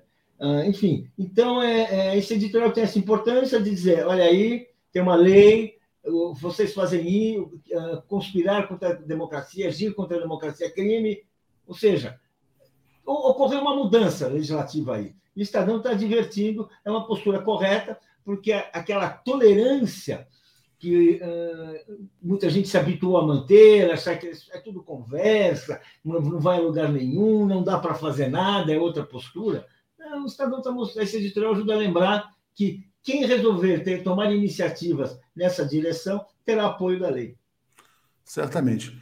Tem uma pergunta aqui, alguém estava perguntando como, como está a audiência do Jornal Nacional. Correu aqui, eu perdi o nome, peço desculpas, mas vou botar uma matéria interessante, que é recente, né? é de junho desse ano. Ricardo Feltrin, que é um jornalista que acompanha a televisão, está dizendo: queda de Bob se agrava. JN tem pior quadrimestre da história, né? Está aqui, ó. 2022 ainda pior, o menor, quadri... o menor índice de audiência desde 1969. Então está aqui, ó. Uh, cadê? Ó, o Jornal Nacional está com média de 21,4 pontos e 35,1 de share, né? O menor share ou participação de um programa no universo das TVs, das TVs ligadas de todos os tempos, né? Então está aí a decadência é clara, por quê? Porque as pessoas hoje se ligam cada vez menos na TV aberta e mesmo quando ligam a TV aberta, quer dizer, acessam menos o Jornal Nacional. Né? Vilmar Freitas fala assim: a última vez que assisti TV, olha, faz muito tempo, né? Muitas pessoas hoje se informam aqui pelo próprio YouTube. É, Alex, o 7 de setembro esvaziou, né? Quando você vê, não sei se você viu a declaração dele no fim de semana, dizendo: olha, que se perder vai respeitar o resultado da eleição. Será que ele está regando? Como é que você está vendo esses movimentos? Não, achei curioso ele, ele ali na estrada, parecia que estava pedindo carona, né? Quem será que inventou esse negócio de fazer campanha? Parece que está pedindo carona para fugir, né? Tá e ninguém para, né? É, as, as, pessoas, eu não sei, quem que inventa essas coisas? Será que é o Carluxo, né? De ficar ali, ficar ali na estrada? Eu acho que o, o, o 7 de setembro, inclusive, é, vazaram algumas é, algumas versões do, do encontro lá na, no, no, TSE, que o Bolsonaro teria convidado o Alexandre de Moraes para participar do 7 de setembro em Brasília, né? E o Moraes, não, acho que não vai pegar bem e tal. E aí o Bolsonaro disse, não, então vamos fazer uma motociata e tal. E o Moraes, não, mas eu não tenho habilitação. Ah, você vai na minha garupa. Teve esses diálogos aí, né? Eu, eu olha, tudo indica que não tendo lá o desfile militar no Rio, é, é junta esse editorial, junta o. Para Bolsonaro, nessa, nessa carona aí, ele disse: não, eu vou respeitar, ó, oh, então, ó, oh, nossa, que maravilha, ele vai respeitar. Então, é óbvio, né? Ele está né, tá abandonado pelo exército, abandonado até até pelos youtubers aí, né? Esse youtuber aí do Chuchuca era um bolsonarista também, né? Então, é, o 7 de setembro, né? 7 de setembro, acho que vai ser mais a celebração do coração de Dom Pedro, né? Que está chegando, chega amanhã, o coração, né? Coisa mais mórbida. Celebrar né? um coração morto. Vai né? desfilar um coração. Até tem uma charge na Folha hoje, as crianças comentando assim, é, a carne está tão cara que agora está em exposição. É, que coisa horrorosa, né? Nossa, nossa. É, idiotice, né? De ficar desfilando o coração de Dom Pedro por aí, né? É, Paulo, o que, que você acha dessa ideia do coração de Dom Pedro no Brasil? Olha, é uma ideia mórbida, porque, vamos dizer assim, é um cadáver, é um morto, é um, um, um, um órgão morto, conservado, assim que você vai. O que, que é aquilo? Né? Uma coisa, é, eu acho assim, de um mau gosto terrível, é, uma, é um culto mórbido isso, né? Você ficar. E o Bolsonaro vai fazer questão de receber, de estar lá, quer dizer, é uma iniciativa assim. E, e, e tem um, e, isso envolve um culto, que é um culto que o Brasil já está discutindo, que o Brasil sabe. A nossa independência não deve ser cultivada. O Dom, não foi uma independência de verdade. Uh, o Dom Pedro, o, o, o, Dom Pedro ele apenas ele, assim, ele, ele, ele, assinou uma independência e depois ele comprou a independência de Portugal, o que provocou uma revolta no Brasil e uma grande repressão no Brasil. Assim, de indignação dos brasileiros, os estados que eram os mais importantes na época, no Nordeste, por causa da, da, das canas e tudo mais, era uma, foi assim, uma coisa muito forte, muito, muito uh, importante. Teve uma repressão muito grande, execuções em praça pública, o Frei Caneca, tudo isso na indignação, ou seja, a, a, a, independência brasileira até hoje é um processo inconcluso, não terminado. E cultivar esse negócio, só o Bolsonaro. Só o Bolsonaro para cultivar não é? um órgão morto. Sabe? Eu já fui assim. Às vezes você vai, você vai em, museus que você tem ali no formol, né? tem o pulmão no formol. É uma coisa assim horrível. E o Dom Pedro, que é um herói assim, que não é herói de ninguém, quer dizer, talvez seja uh, de alguns portugueses que acharam ele muito bacana, mas ele, o herói, ele, ele, essa tentativa de glorificar o Dom Pedro, que assim, tomou, proclamou a independência, fechou a Constituinte, proclamou uma, uma, proclamou a Constituição que ele considerasse digna de mim, que era o que ele achava importante, tinha que ser digna de mim. Ou seja, um ditadorzinho, um ditadorzinho. Quer dizer, o primeiro, uma, um país que já nasce sob uma ditadura, quer dizer, e que uma repressão, repressão feroz em vários pontos. Quer dizer, não há o que festejar aí. Há o que entender, há de entender assim, que ele, o grande a, a independência, na verdade, ele contratou um mercenário inglês, Cochrane, tem livros assim cada vez mais atuais falando. É um cara que ganhou milhões de milhões, ganhou muito dinheiro para ir perseguindo os verdadeiros uh, uh, militantes da independência no Nordeste, eh, no Norte, no Maranhão, no Recife, na Bahia. Ou seja, e foi, e foi tomando conta das cidades, dominando as cidades e, claro, enriquecendo de uma maneira espantosa. Ele que já era um, um, um, um militar inglês, um navegante inglês, conhecido por seu gosto por dinheiro, no Brasil ele saiu assim milionário e continuou sua carreira, foi para outros países. Ou seja, é um aventureiro que ali garantiu assim a, a, a, as fronteiras do império de Dom Pedro. É interessante, né? É, esse comentário aqui também do Pablo Antunes está dizendo uma múmia homenageando um coração morto. Boa, boa. Exatamente. Eu vou ler os comentários aqui e vou botar um artigo do Alex na tela para ele falar sobre o amor nos tempos de Chuchuca do Centrão, né? É, vamos lá, eu tenho aqui uh, o Fabiano Prometido dizendo: ó, só dá para confiar nas pesquisas IPEC e Datafolha, o resto é furado. É, a Maria Eduarda está nos apoiando. E está dizendo também, Fabiano, só os tontos acreditam nessa história de golpe, né? Rinaldo, de fato a TV não tem a mesma influência de décadas atrás, mas ainda é forte no país rural, pequenas cidades, onde Lula pode crescer. É bom aproveitar. Thais está dizendo, o país é surreal, o coração de Dom Pedro, PQP, né? O Rinaldo também falou que muitas vezes as redes sociais reverberam a TV. É... E a Adélia Machado falou: o coração de Luiz Eduardo Magalhães na Bahia também está guardado coisa de gente estúpida, né? Foi, foi polêmico isso aí na época, eu me lembro, né? E também não se, muita gente fala que não se revelou a verdadeira causa da morte do Luiz Eduardo Magalhães. É, Alex, vou botar seu artigo aqui na tela, tá aqui, ó. O amor nos tempos de Bolsonaro. Quem é essa jovem aqui, Alex? Por que, que você escreveu esse artigo? Você estava cantarolando na rua? Explica para a gente essa Não, história. É, é, é, a história foi essa mesmo. Eu estava indo no supermercado para variar Aí eu fiquei assim, cantarolando. Né? Eu sei que vou te amar. Não estou apaixonado por ninguém, nada. É só por toda a minha vida vou te amar. Né? Aquela coisa linda, né? Em cada despedida eu já. Essa tua me causou e tal, né? Aí, essa moça, essa moça, linda moça, chamada Ana Castela, tem 18 anos ela é recordista do Spotify. É, a música dela, chamada Pipoco, Pipoco, não sei o que é Pipoco, mas é recordista das, do Spotify. Aquele, não é? Spotify, todo mundo do Spotify é mais tocada hoje, mais do que a Anitta, é, é essa moça. Aí eu fui ver a letra, o que será que ela diz, né, de tão maravilhoso para ser a mais tocada. No, no... E a composição é dela e de uma amiga dela, chamada Melody. Eu vou escutar depois do Bom Dia, Alex. Tava não, eu, não, eu, eu só vou, vou, vou narrar a letra para vocês terem uma ideia. Não dá para encarar. Ó, se prepara, as boiadeiras não dá para encarar. Bota, fivela e chapéu quer andar. Batom vermelho, para os pleiba chorar. Nós está embaçada na galopada. Nem oito segundos o peão não aguenta com essa sentada. Meu beijo vai te viciar.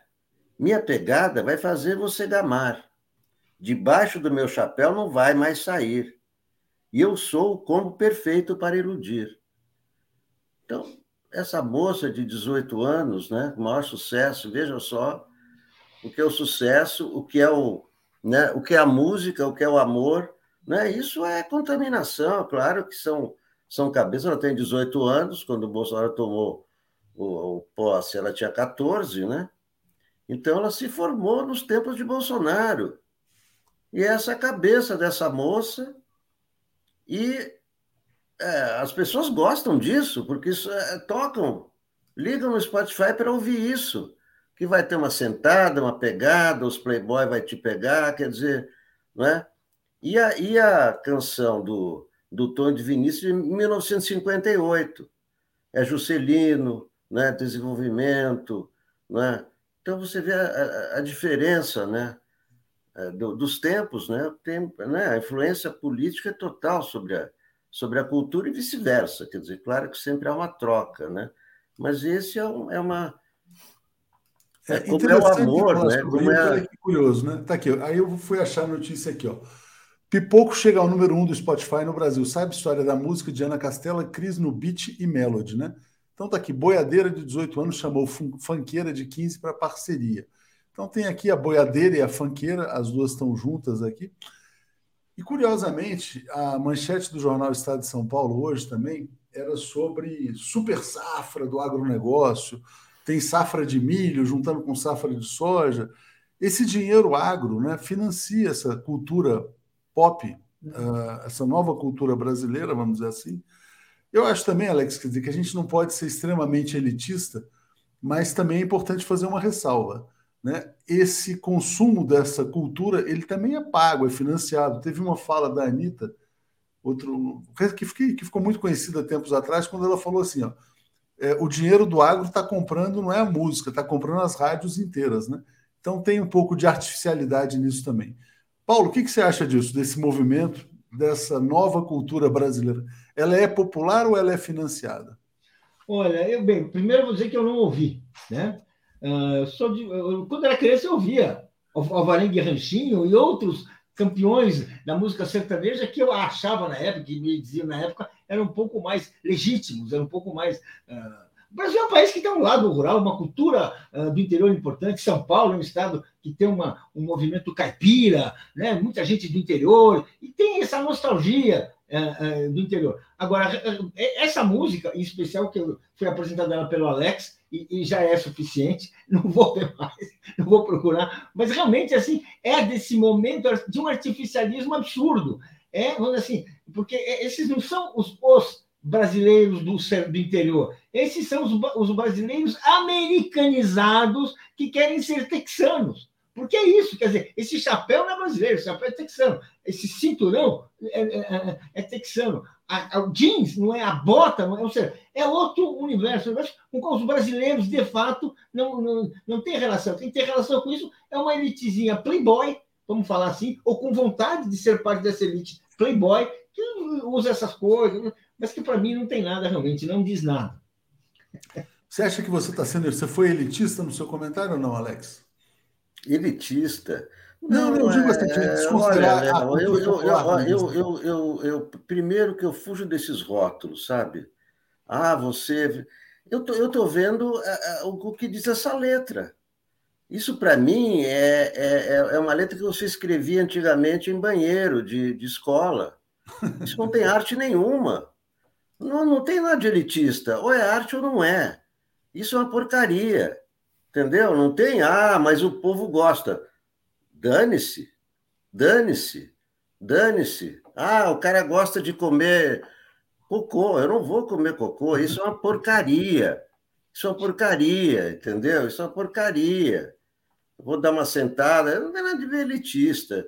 Aliás, quanto menos rótulo a gente usar, mais a gente vai ver a realidade das coisas. Ah, eu não vou ser elitista, então eu vou aceitar qualquer coisa que, que as pessoas façam e que aparece no Spotify. Quando é primeiro no Spotify, são milhões de pessoas é acessando eu, isso. Eu ninguém está obrigando a acessar, as pessoas gostam disso aí. Então, eu, eu acho um horror. Gostei do comentário do Valmir Camargo, está dizendo o emburrecimento populacional é, é um projeto. É verdade. também, né? É, não sei. É, ela fez da cabeça dela. Que eu saiba, ninguém ensinou essa letra. Ela fez da cabeça dela. Não, mas o problema é o que consumo, é da né? época, é o clima do né, Bolsonaro. Né? Para mim, isso aí.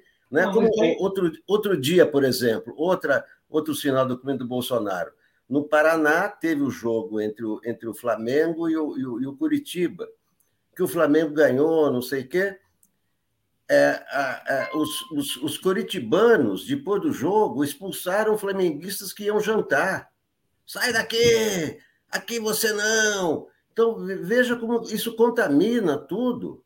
Né? Esse clima do Bolsonaro contamina a arte, contamina o futebol, contamina todo o país. É um clima de fim de mundo.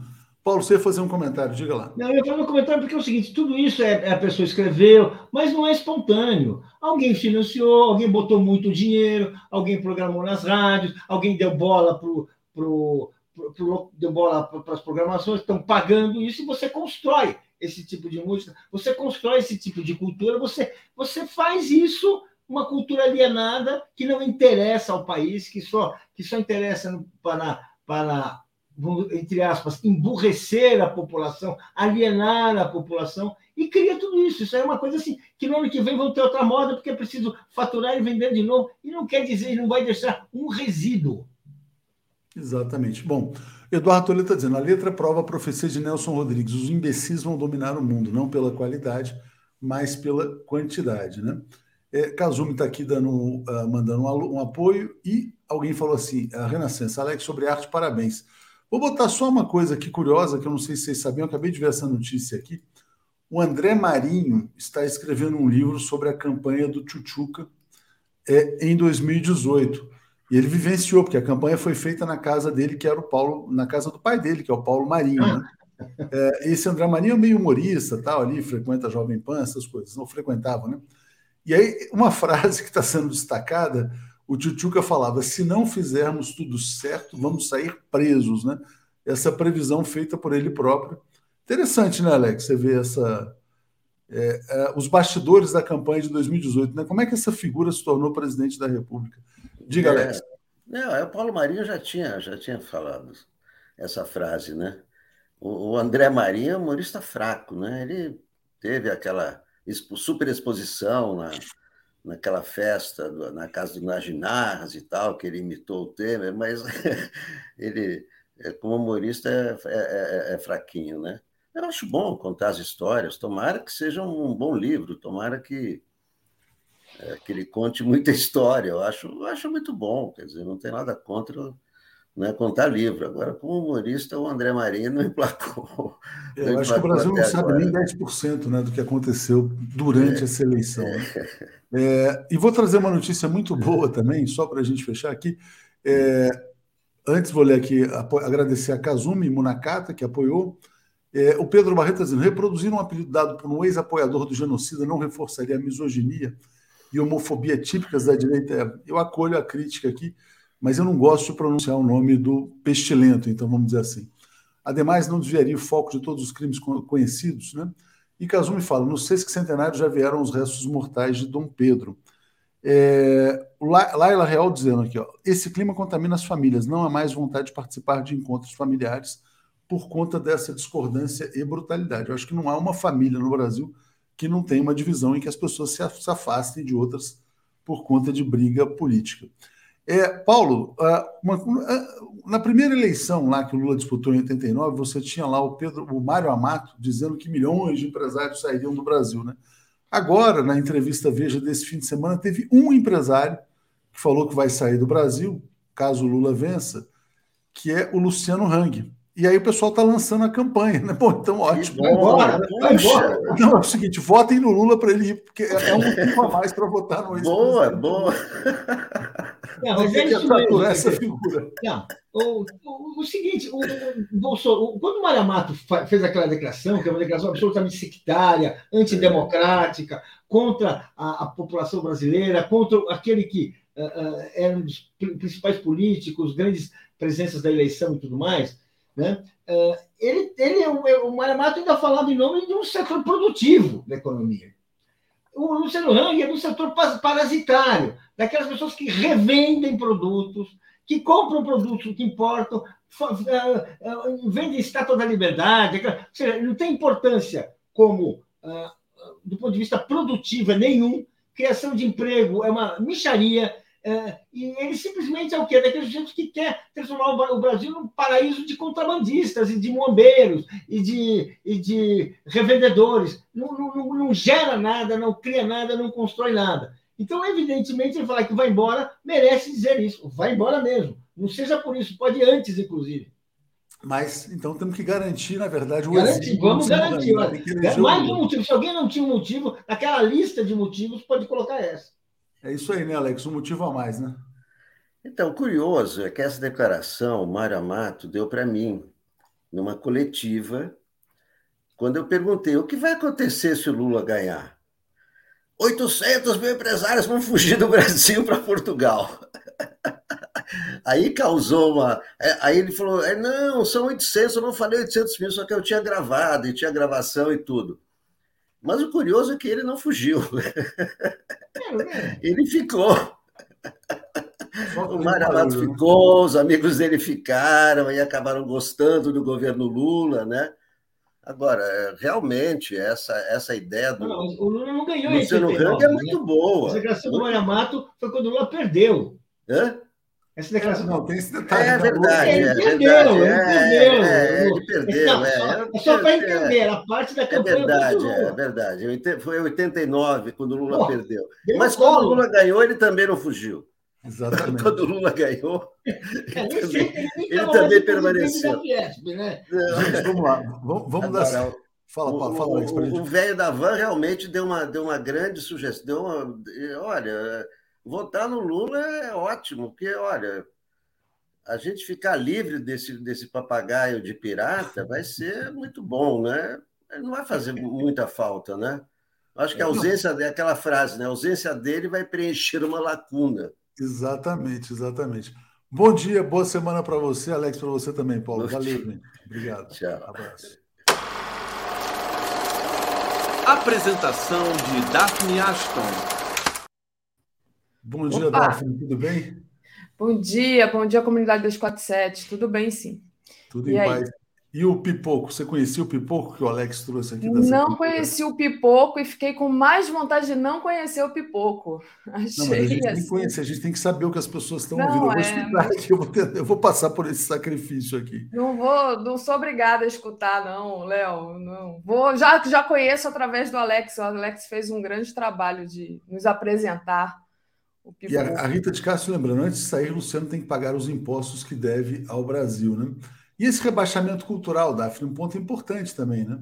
É, é aquilo, né, que aqueles filósofos da, da escola de Frankfurt cunharam de cultura de massa, né, que é uma cultura ali que é, como o Paulo explicou, né, é, você injeta dinheiro para para fazer uma cultura que emburrece e gera lucro apenas. Então é isso, né? E infelizmente a gente tem tantos jovens muito talentosos, jovens de periferia, às vezes a gente surge assim, né, na, na- na- no caminho da gente, é, show e, e certas apresentações que não tem quase público nenhum e que estão sendo ali não sendo aproveitadas, né? Porque É, não isso- tem investimento. E tudo isso se conecta com o projeto de destruição, né? É, outro dia eu estava vendo um post do Glauber Braga, candidato a deputado federal aí pelo Rio, dizendo que uma das grandes bandeiras dele vai ser combater esse tal novo ensino médio, que também faz parte do projeto de emburrecimento da população, né? Também. Quando você tira as disciplinas de humanas, mais que estimulam o pensamento crítico, então tem tudo a ver com isso, quer dizer, é um emburrecimento programado da população brasileira para que ela possa eleger figuras destrutivas como o que ora ocupa a presidência. Né? A Joana fala, arte imposta, que triste, que nível, né? Cadê o Breno, Daphne? O Breno está chegando? Não? Cadê o Breno? Eu, mandei o link para. Se, se ele não chegar, a gente chama a Tereza. Será que o Breno teve algum problema? Vamos aqui. Olha, o Breno estava online, eu mandei até a pesquisa do BTG Pactual para ele. E, enfim, ele, eu acho que ele vem, ele deve só estar tá um pouquinho atrasado. Vamos ficar batendo papo aqui. Enquanto isso, qualquer coisa a gente antecipa aqui a Tereza Cruvinel, né? É, Olha, aqui... deixa eu só responder a Rô, que ela diz, Luiz Melodia era da periferia. É justamente isso que eu estou falando, Rô, que tem tanta gente da periferia que faz muita coisa bonita e que não é aproveitado. Você não entendeu. Eu, eu preciso responder, porque às vezes a gente fala uma coisa aqui, a pessoa escuta é, outra. Não, não. É, o sentido é exatamente o inverso, né? É. é aqui, ó. E recebi um comentário aqui da Maria Cecília Queirazinha dizendo é isso mesmo. Isso, é, tudo isso se insere no movimento de, do pestilento de ganhar voto com legitimidade. Esse é o caminho da direita agora. A Globo está dando muito espaço a tal festa de Barretos. Tem a ver com a festa de Barretos. E lembrando que o, o, o filho do pestilento estava desafiando o ex-presidente Lula aí a Barretos para essa coisa do festa do peão boiadeiro. Né? Sem menosprezar, tal, não conheço direito, mas enfim, quer dizer, é, tem muito dinheiro né, envolvido nessa elevação da cultura sertaneja, né? Não, Bom, e a cultura sertaneja, é, como, como disse o, o, Paulo, né, ela tem seu valor, eu respeito e tudo, mas é, esse tipo de música, onde de repente estoura assim, esse tipo de coisa do nada, esses e, e, que não tem qualidade, ah, Léo, desculpa, eu não sou obrigada a ouvir isso, entendeu? Eu tenho, meus ouvidos são mais. E eu gosto de tudo, eu gosto do samba ao rock pesado. É, gosto até de música sertaneja de raiz, mas não. Acho que a gente escuta o que a gente gosta, né? Na verdade, e não é obrigado a escutar nada.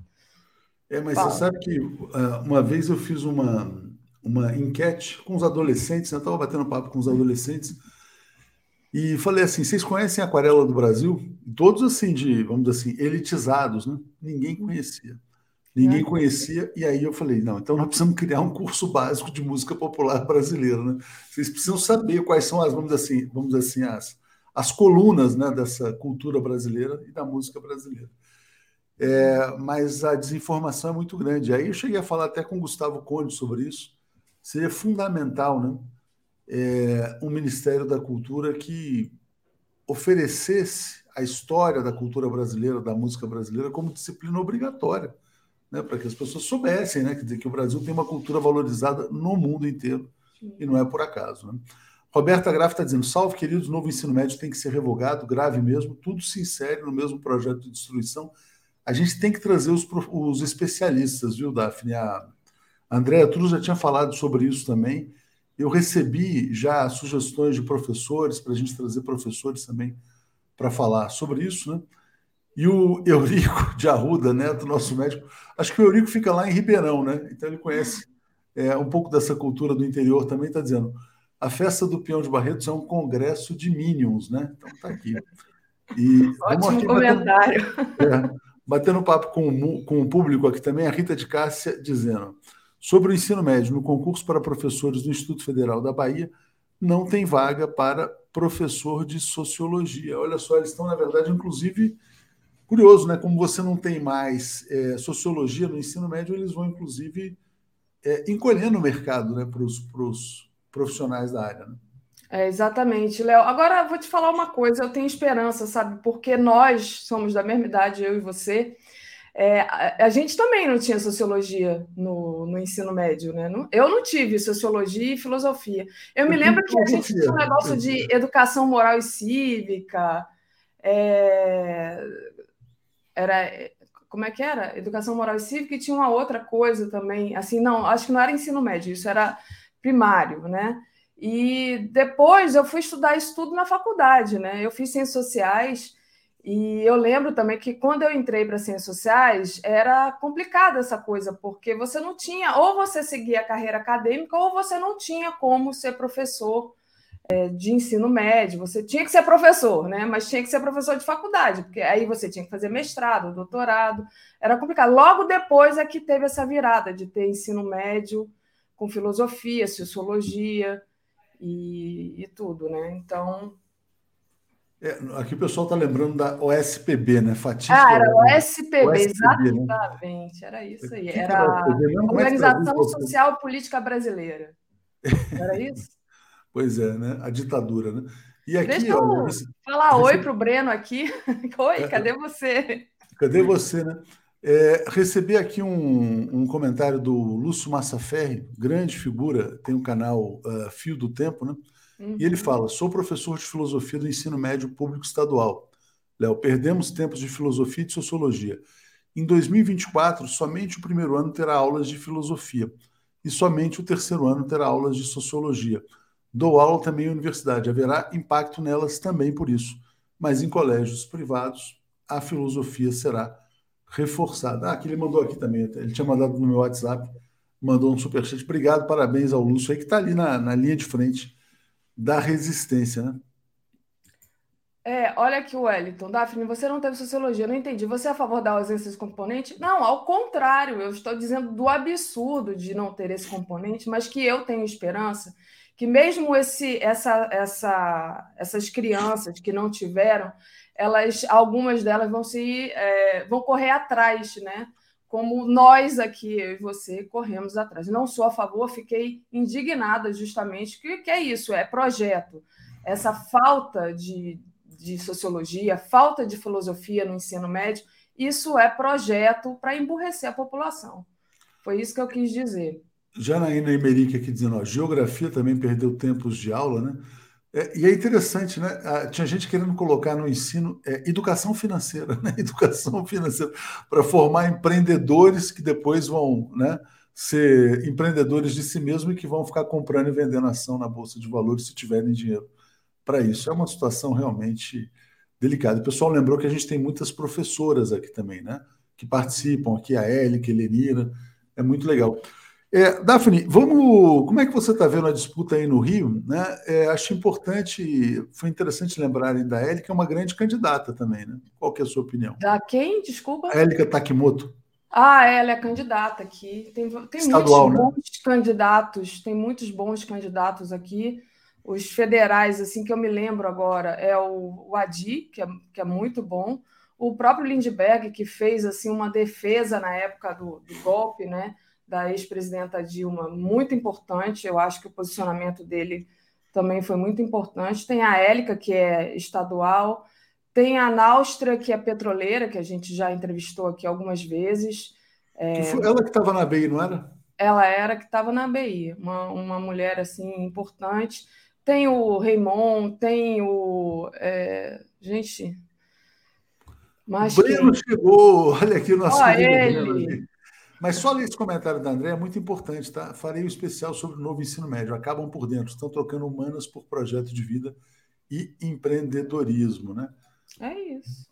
Bom dia, Breno Altman, tudo Bom dia, bem? Bom dia, Daphne, tudo bem? Bom dia. Você também estava ficando desesperado. A gente estava aqui batendo papo na sua, oh, na sua espera.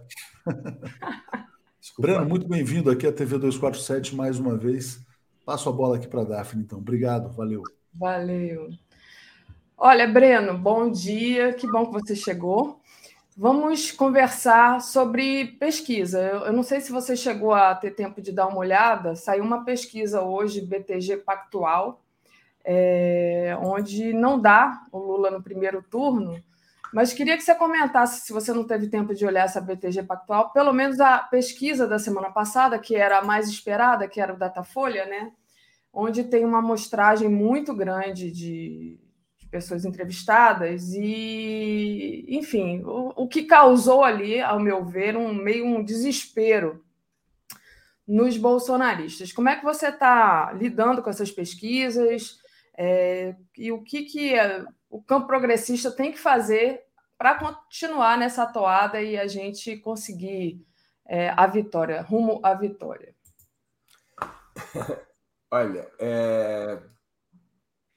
eu acho que as pesquisas todas elas vão por diferenças metodológicas é, ou por diferentes, diferentes resultados, mas elas vão apontando aos poucos, quase todas elas, ou pelo menos as principais pesquisas, para um cenário é, que hoje pode ser delimitado assim: há uma redução da diferença entre o Lula e o Bolsonaro. Esse é um primeiro fato. A boca do jacaré, que era enorme há três, quatro meses atrás, há seis meses atrás, com o Lula pontuando em algumas pesquisas mais de 20 pontos acima do Bolsonaro, essa boca do jacaré está fechando. Lentamente. É um processo muito gradual, ele não tem velocidade, e, portanto, é, a tendência principal continua a ser do Lula ser eleito presidente da República. Mas ela está diminuindo essa diferença. Em alguns institutos ela diminuiu para menos de 10 pontos, para outros ela diminuiu numa faixa entre 10 e 15 pontos, mas ela vem diminuindo. Segundo fato é, das pesquisas, é muito pouco provável uma vitória do Lula no primeiro turno. Não é a tendência principal. Se um dia já o foi em função de levantamentos anteriores, não é mais. Ou seja, essa é uma, uma, uma, é uma, uma são eleições em que o Lula terá que ganhar duas vezes, no primeiro e no segundo turno. Então, esse é um outro elemento. Bom, Dados esses dois elementos principais, quem tem que ficar desesperado? É, o bolsonarismo continua a, a ter grandes dores de cabeça. Embora essa diferença esteja se reduzindo entre Bolsonaro e Lula, embora a tendência principal seja a de ter segundo turno, a rejeição ao Bolsonaro torna uma missão quase impossível virar o jogo no segundo turno. Quase impossível. Não é impossível. Tá? É, o que significa dizer que o, o espírito na campanha do Lula, cada vez mais, tem que se transitar da festa para a luta. É curioso o estado de ânimo como ele foi mudando nos últimos, no último ano, né? Ano e meio. Era um clima de luto até março do ano passado. Quando o Lula tem seus direitos eleitorais reabilitados, o STF é, anula a, as, as condenações do Lula. Ele transitou a um ponto que chegou no final de 2021, início de 2022, o luto transitou para festa. Para muita gente, e isso era natural, as pesquisas de início de campanha apontavam esse, esse sinal, apontavam para essa direção. Para muita gente, o luto se transformou em festa porque parecia já um jogo jogado que Lula seria eleito presidente da República. É quase como se o Lula tivesse já sido eleito ali em abril, maio, e a campanha fosse uma festa até o dia 1 de janeiro, tendo um, um evento aí que aconteceria dia 2 de outubro, mas era apenas um evento protocolar para carimbar a, a, faixa. Né? Então havia as pessoas é, o, passar esse sentimento. Esse sentimento ele não é um bom sentimento para o tipo de campanha eleitoral que nós temos e que nós vamos ter, especialmente nesses 40 dias que faltam. Ou seja, o, o clima ele tem que ser de luta, predominante. Não tenho nada contra a festa, mas o predomínio é o da luta, ou seja, de fazer a campanha casa a casa, rede a rede, rua a rua, é, participar ativamente das mobilizações que são convocadas e organizadas, criar um sistema de campanha de mobilização que vai muito além do que faz a campanha central uh, do Lula para a presidência. Né? Então, eu acho que é esse o cenário, para sintetizar. Tá? É, eu, eu coloquei aqui para a gente olhar, né? essa. A pesquisa do BTG FSB. A, pes a, pesquisa do BTG no segundo turno, né? Quer dizer, ela não dá o Lula no primeiro turno, no segundo turno o Lula é, tem 52 contra 39, baixando um ponto, porque na outra pesquisa ele tinha 53, né? Deixa eu é, agradecer a Mineres Marrone. Bom dia, queridos companheiros do 247. Obrigada Mineres por nos apoiar aqui e pedir para o pessoal deixar o like e compartilhar essa live. É de extrema importância o apoio de vocês. O Carlos Baldijão mandou aqui um super sticker. Daniel Miage, existe perigo do voto envergonhado no Tchutchuca? Pergunta ele. Keila Patrícia, essa consciência política cultural também passa pelo e cultural também passa pelo ensino da literatura e língua portuguesa, que continuam obrigatórios no ensino médico. Ah, o Carlos disse: não existe música sertaneja, são músicas urbanejas. Os autores e os temas são urbanos e profundamente paupérrimos. E o Pedro Rodrigues: os milicos querem que a gente fique igual a eles. É, Mutli Costa: pobreza cultural ou pobreza emocional? Então, agradecer a todos que nos apoiaram. Deixa eu interromper aqui esse compartilhamento. E aí, é, Breno, continuando a falar desse dessa questão do Bolsonaro, né?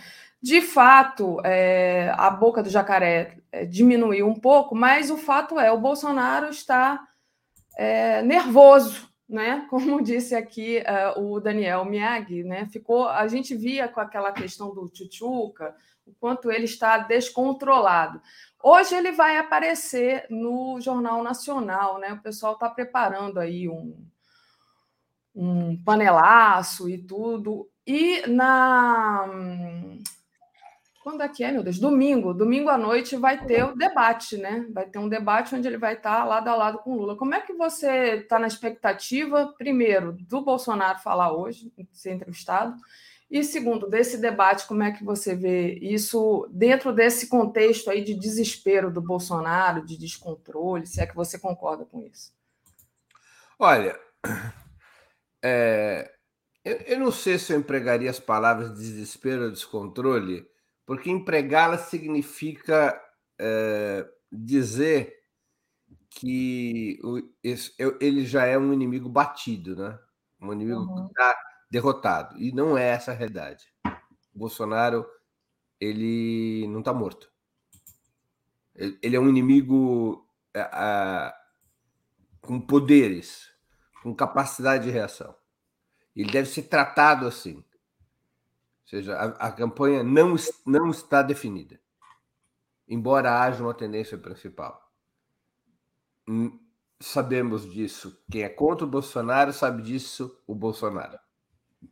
Claro, ele tem motivos de sobra para estar preocupado. Ele deve estar mais preocupado do que o Lula. Mas eu não usaria esses termos, desespero ou descontrole. Ele é assim, Bolsonaro, além do mais, né? Ou seja, ele é assim, é, o, é o, a personalidade dele. Entre o apalermado e o ensandecido, não é? Uhum. Ele ora é mais para o apalermado, ora ele é mais para o ensandecido. É, é essa figura que preside o país, é essa sua personalidade. Agora, é evidente que o tempo vai se reduzindo e vão entrando momentos em que ele vai ter que fazer o que ele menos gostaria de fazer, que é o embate direto com Lula. Então o debate o preocupa. O debate o preocupa. Ele vai estar frente a frente contra o maior líder popular da história do país, um homem de muita experiência, conhecido por sua capacidade de comunicação, conhecido por ter na cabeça o mapa dos problemas do país. E isso coloca no Bolsonaro medo. O debate o assusta. O assusta. Esse debate vai ter importância.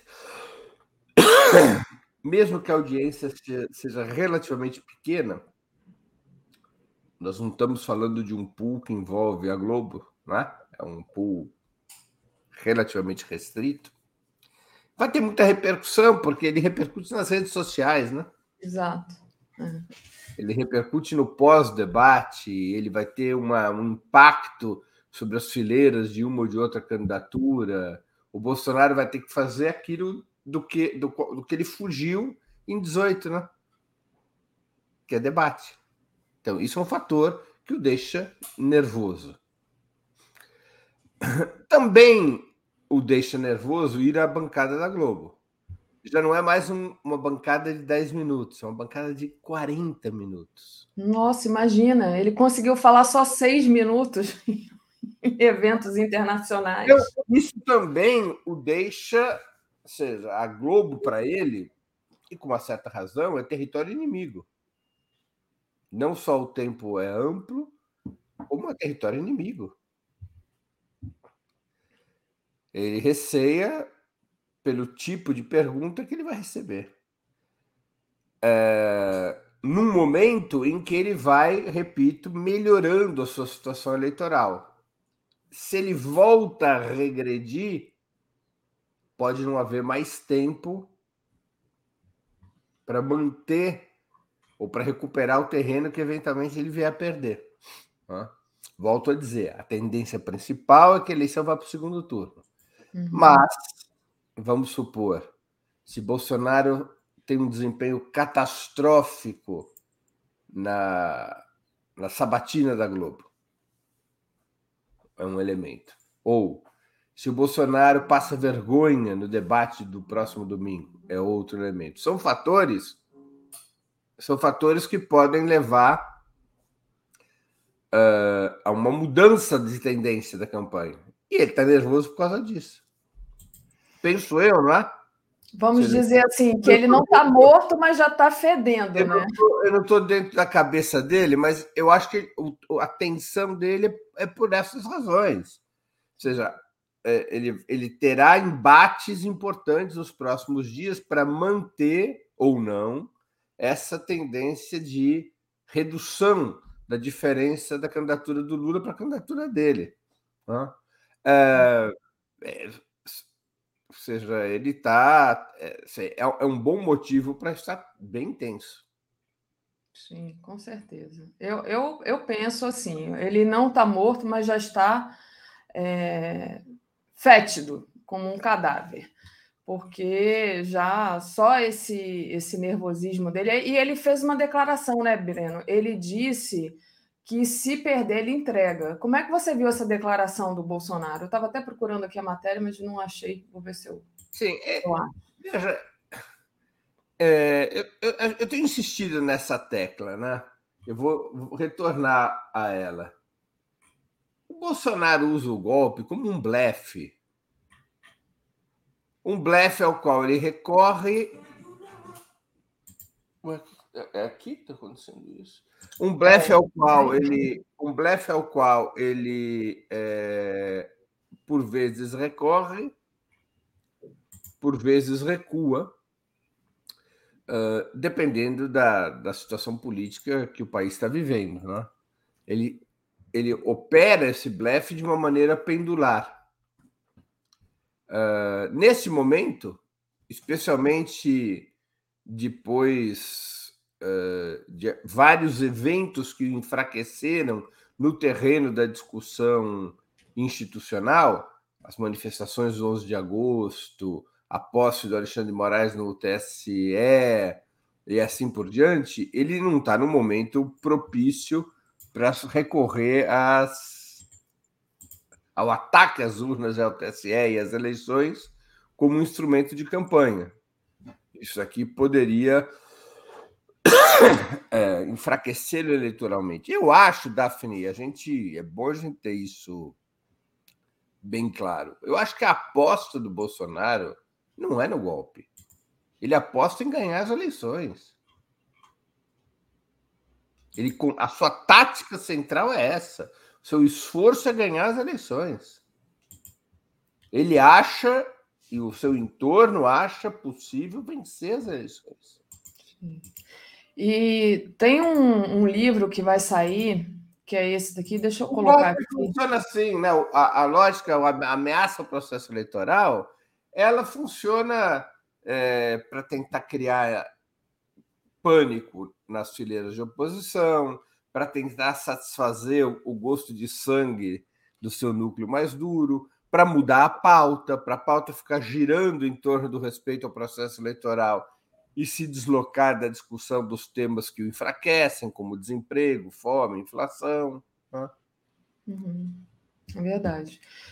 É, deixa eu agradecer aqui aos queridos internautas que estão nos apoiando, pedir para o pessoal, quem não fez ainda, faça uma assinatura solidária em Brasil247.com.br apoio. Disse assim a Lu, Luzia Mercedes Gomes: a intenção da Globo pode influenciar na entrevista. O Wanderson Cunha, Dilma é gigante, merecido reconhecimento no Ayangabaú. Fiquei refletindo sobre o ostracismo de outrora liderança paulista, traidora Marta. E daqui a pouquinho a gente vai falar desse ato, mas eu queria antes mostrar isso aqui para o Breno. Breno, é, tem esse livro que está sendo lançado, né, pelo André Marinho, filho do Paulo Marinho, que era que estava ali, é, enfim, muito junto do Bolsonaro na campanha de 2018. E ele vai lançar esse livro é, e consta no livro essa frase, né, dita pelo Bolsonaro: se não fizermos tudo certo, vamos sair presos. Quer dizer e aí, naquela época, né, já é, eles já se deram conta que tinha ali alguma coisa muito de podre no reino da Dinamarca. Mas, é, quer dizer, o Bolsonaro, como você disse, né, ele quer ganhar as eleições, ele não quer dar golpe, ele quer, ganhar, ele quer tentar ganhar as eleições, porque ele sabe, ele teme que ele pode ser preso. Né? Como é que você é, você acha que ele, que a gente, que o Bolsonaro realmente, caso ele perca, né? Caso ele perca, a gente espera que ele perca, ele vai ser preso, vai ter alguma ação contra ele ou vai ter um acordo aí para deixar ele sair, ele entregar, como ele disse, se, se eu perder eu entrego e sair tranquilo, sem, sem maiores, é, enfim. Olha, é, eu acho é muito especulativo tratar disso hoje, né? seja, teria que primeiro ser aberto, após a, a saída dele da presidência, um processo. E ele vai se defender, e ele vai ser julgado, e, e é, precisa ter claro por quais crimes ele será denunciado, é necessário ver quais as provas que serão apresentadas. Não é? Há, há, crimes de responsabilidade que o presidente comete que são motivos suficientes para impeachment, e o Bolsonaro os cometeu amplamente, mas que não se constituem crimes que serão penalizados com cadeia pela justiça é, brasileira. Né? Não são crimes passíveis de prisão, ou porque são processos cíveis, ou porque são processos penais de baixa intensidade. É necessário é, ter claro qual é o marco jurídico. É uma previsão muito difícil de ser feita. A gente tem a impressão, e é uma impressão marcada por muitos fatos, de que o Bolsonaro cometeu inúmeros crimes, não é? Na pandemia, mas uma coisa é a nossa impressão, outra coisa é você constituir um processo baseado na materialidade dos fatos, não é? que é como deve ser um processo contra qualquer cidadão, mesmo que esse cidadão seja o Bolsonaro, pelo menos deve ser assim dentro de uma certa normalidade constitucional. É sempre assim? Não. Contra a esquerda, esse, esse processo, esse devido processo tradicionalmente não é respeitado, e, em particular no caso do ex-presidente Lula, foi abertamente desrespeitado durante um bom tempo com a anuência do STF. Uhum. É, devemos desejar que a mesma coisa aconteça com Bolsonaro? Eu, eu desejar, podemos desejar, né? Que o desejo é livre. não é? Você que é, você é psicanalista, não é? Sou. Deixa o povo desejar, o povo precisa desejar, Breno, pelo amor de Deus. Desejo é livre, desejo é livre. Mas é evidente que se nós calcularmos é, politicamente, é, não é de bom, não, não seria razoável a gente implementar algo semelhante, até porque nem teremos, mesmo que o presidente Lula ganhe, não haverá força para isso, né? por um processo é, de caráter extraordinário contra o Bolsonaro, ou seja, fora da ordem constitucional. Não é uma revolução que vai estar acontecendo no dia 2 de outubro, seja. Então, como nós também queremos que os direitos constitucionais nossos sejam respeitados e o devido processo legal seja respeitado, também o Bolsonaro deverá ter direito, por mais que isso machuque os nossos desejos, também o Bolsonaro terá que ter direito, e nós deveremos, ironicamente, zelar para que ele tenha o direito ao devido processo legal, no caso de vir, vir, vir a ser acusado eh, e processado por crimes. Perfeito. Agora, o é livre, não faz mal a ninguém. É, vamos lá com o comentário da Josi. Agora vamos entrar na questão do Lula, né? Da, da, da campanha do Lula. Como é que você viu esse ato do Ayangabaú? Eu ontem, aqui no Bom Dia, destaquei, para mim, é, uma das coisas mais importantes do ato foi realmente a Dilma ali emocionada, né? Sendo ovacionada, é, enfim, um reconhecimento daquele público que estava ali em relação à nossa ex-presidenta Dilma, né? E achei muito muito bom ela estar tá ali, ainda mais depois daquela posse do TSE também virou meme, né? Ela ali é, com toda a força dela e toda a dignidade dela indo à posse de, de Alexandre Moraes, ali cercada de golpistas, assim, bem próxima ao Temer. Enfim, achei muito importante a presença da Dilma e do jeito que ela foi recebida pelo público.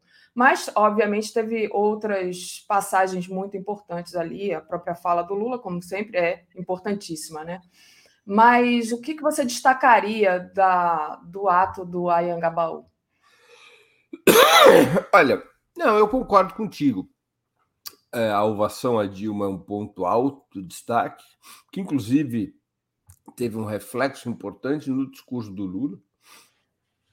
É, o Lula,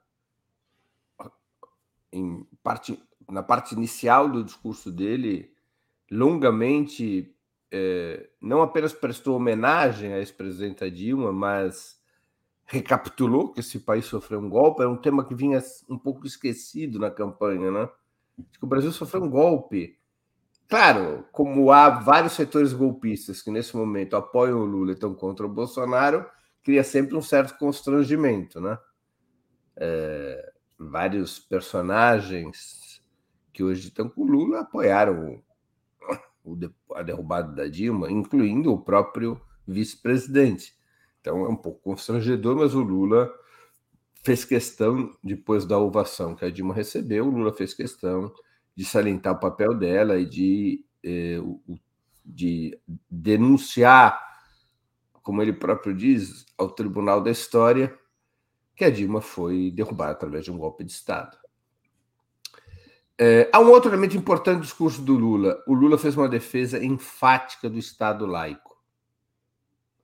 A campanha Lula vem oscilando sobre como tratar a questão religiosa, entre abraçar valores religiosos e tentar, digamos, carimbar na imagem do Lula uma, uma, um conjunto de valores religiosos que o tornaria que tornariam mais simpático aos grupos evangélicos, o eleitorado no qual o Bolsonaro tem uma boa dianteira em relação ao Lula.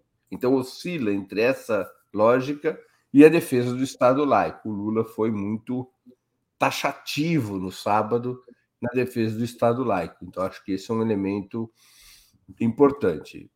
Tomara que isso signifique que a campanha parou de pendular em relação a esse assunto, que seja uma página virada. Não é? Você é... acha que ele, eles têm que dar resposta a essa, por exemplo, essa quantidade, essa profusão de fake news dos bolsonaristas em relação a, a, a, por exemplo, Lula fechar igrejas, né? Olha, é, é que tem várias maneiras de responder a isso. Hum. Uma delas é embarcando no discurso religioso. A gente viu circular nas redes sociais de alguns ou de vários dirigentes petistas a gente viu, viu circular nos últimos dias, nos dias que antecederam ao ato no sábado, um, um movimento é, de incorporar à imagem do Lula um discurso de tipo religioso. É? É, buscando ressaltar é, intensamente o cristianismo do Lula, a adesão do Lula aos valores cristãos, a relação, a identificação de Lula com Deus e Bolsonaro com o demônio e assim por diante. O próprio ex-presidente, ao lançar sua candidatura numa atividade diante de uma fábrica aqui no ABC, em São Paulo, berço da vida política do Lula, o próprio ex-presidente recorreu a essas imagens de Deus e o demônio. Então, no sábado, foi feita uma inflexão para um outro tipo de discurso que também combate essas fake news, que é o seguinte: a religião tem que estar fora da eleição. Ou seja, não se, não, não se pode discutir nas eleições em termos de quem é mais ou menos cristão, de quem é mais ou menos, de quem tem fé maior, fé, fé de mais ou fé de menos. Não, é? não pode ser essa discussão, fé de mais ou fé de menos. A, discuss... a religião tem que estar fora da discussão política. Religião é um problema individual, é um problema de foro íntimo. Não pode estar nas eleições porque o Estado brasileiro é laico. Ou seja, o Estado brasileiro respeita incondicionalmente a liberdade religiosa, mas o Estado brasileiro não aceita a incorporação da religião na definição dos seus rumos, na definição dos rumos do país. A religião é livre, mas ela é privada. Ela não é pública, no sentido de influenciar o poder público. Não pode ser. Então, o Lula fez uma outra abordagem, que é uma abordagem que responde também às fake news, mas sem entrar na disputa religiosa. Eu creio que essa resposta do Lula no sábado ela é mais eficaz e uhum. ela é mais condizente com o rumo político que a esquerda e o PT sempre defenderam para o país. É, outro fato foi um, um, um, momento de mobilização importante. É verdade que, ao contrário do que está acontecendo em outros estados, em São Paulo o que nós tivemos no sábado ainda foi uma mobilização da militância, principalmente. Tá? Não foi uma manifestação que incorporou setores populares, como já, tá, como já aconteceu em outros estados, mesmo em Belo Horizonte, na, no, ato, que precedeu de São Paulo. São Paulo, o que nós assistimos foi uma mobilização, algumas dezenas de milhares de pessoas, mas uma mobilização daquilo que a gente pode chamar da vanguarda social. Os militantes PT, dos sindicatos, dos movimentos sociais, que aqui em São Paulo é um contingente muito expressivo. É? Há uma guerra de números sobre o ato do sábado, que vai dos 9.580 de um observatório da USP, liderada pelo professor Pablo Hortelado, até um certo entusiasmo excessivo de petistas que colocam um número acima de 100 mil, não é? ou até 70 mil. Uma boa variação. Uma variação espetacular, né? Então, ali, é, se for verdadeira aquela, aquela, aquele dito de que a verdade é sempre algum lugar entre os dois pontos, vamos ali dizer que vamos, tivemos ali com umas 20, 30 mil pessoas, talvez um pouco mais, um pouco menos. Você foi, Breno? Não, não pude ir. Por causa do frio da minha asma, eu fui interditado de ir. Uhum. Né? Enquanto eu não passo asma, eu não posso ficar em situação de muito frio. Queria ter ido. Mas eu acompanhei, assisti a transmissão e tudo. Conversei com muita gente, assisti uhum. com atenção o discurso do Lula, da Dilma, dos demais. Aliás, o frio e o medo de chuva também foram elementos é, contra os quais a mobilização teve que travar luta para poder garantir gente na, no, no, Vale do Angabaú. Foi uma manifestação bem sucedida, é a primeira manifestação em São Paulo de massas, é um primeiro momento, acho que é um momento de força, ainda que seja um momento digamos, circunscrito à vanguarda social. Isso vai dar mais entusiasmo, mais. É, ânimo para mobilização, para as próximas mobilizações em São Paulo. Né? E tem, deve ter também em Minas Gerais, né? Na verdade, eu acho que o Lula agora concentra um pouco é, no Sudeste, né? Por conta da importância. Claro. Agora, Breno, vamos. O ato, o ato, em Belo Horizonte, proporcionalmente, ele foi até maior que o de São Paulo, em termos absolutos e proporcionais, ele foi maior que o de São Paulo, né? segundo várias diversas avaliações. É.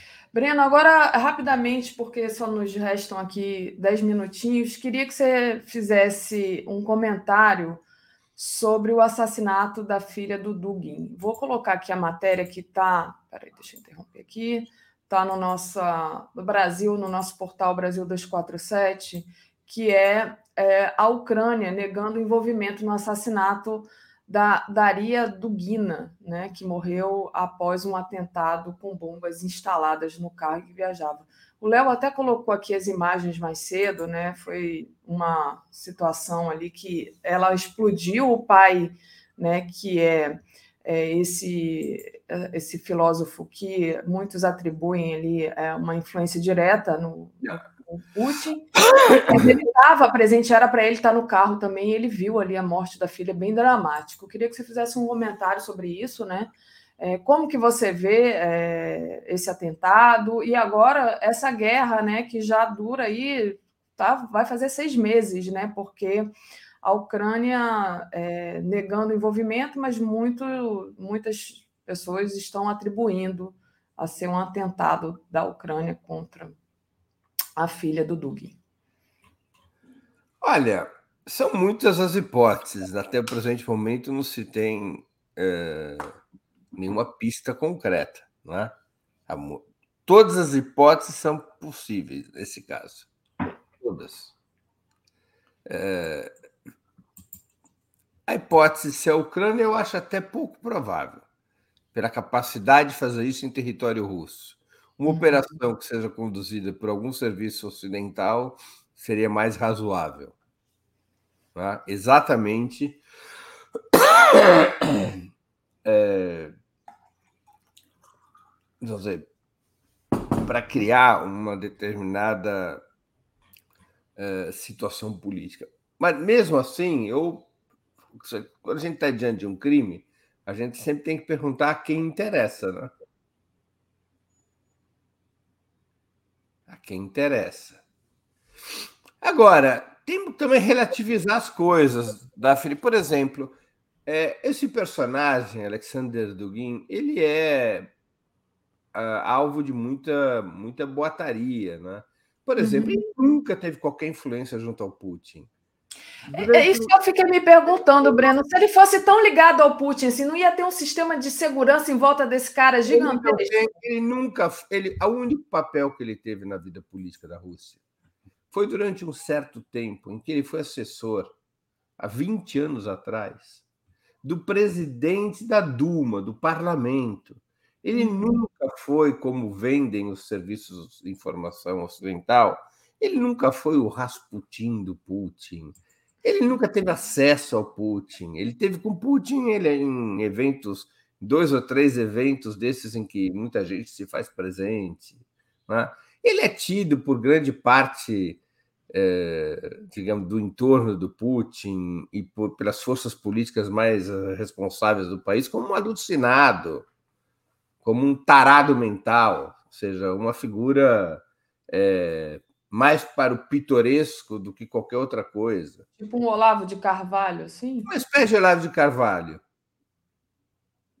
se quiser, ainda que as posições não sejam exatamente as mesmas. É, né? as então, ideias. Né? Mas é isso, é um personagem é, marginal da vida russa. Uhum. É, e que, mas que criou uma seita.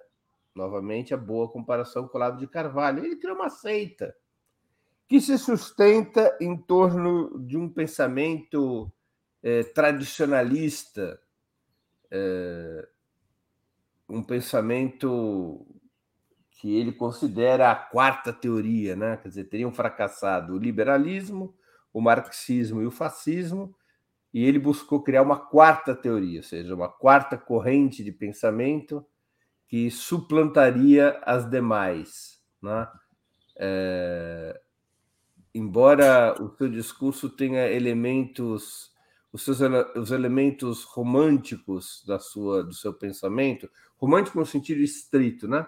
do retorno a um período histórico anterior, que era próprio do fascismo mussoliniano e de alguma maneira também do nazismo, esses elementos do regressismo romântico é, também faz, faz parte do pensamento do Dugin. Né? Bom, aqui a gente não vai ter tempo de, de debater o que, que pensa esse cidadão, mas é, é, esse é um personagem que, na lógica desse seu pensamento, é um nacionalista grão-russo.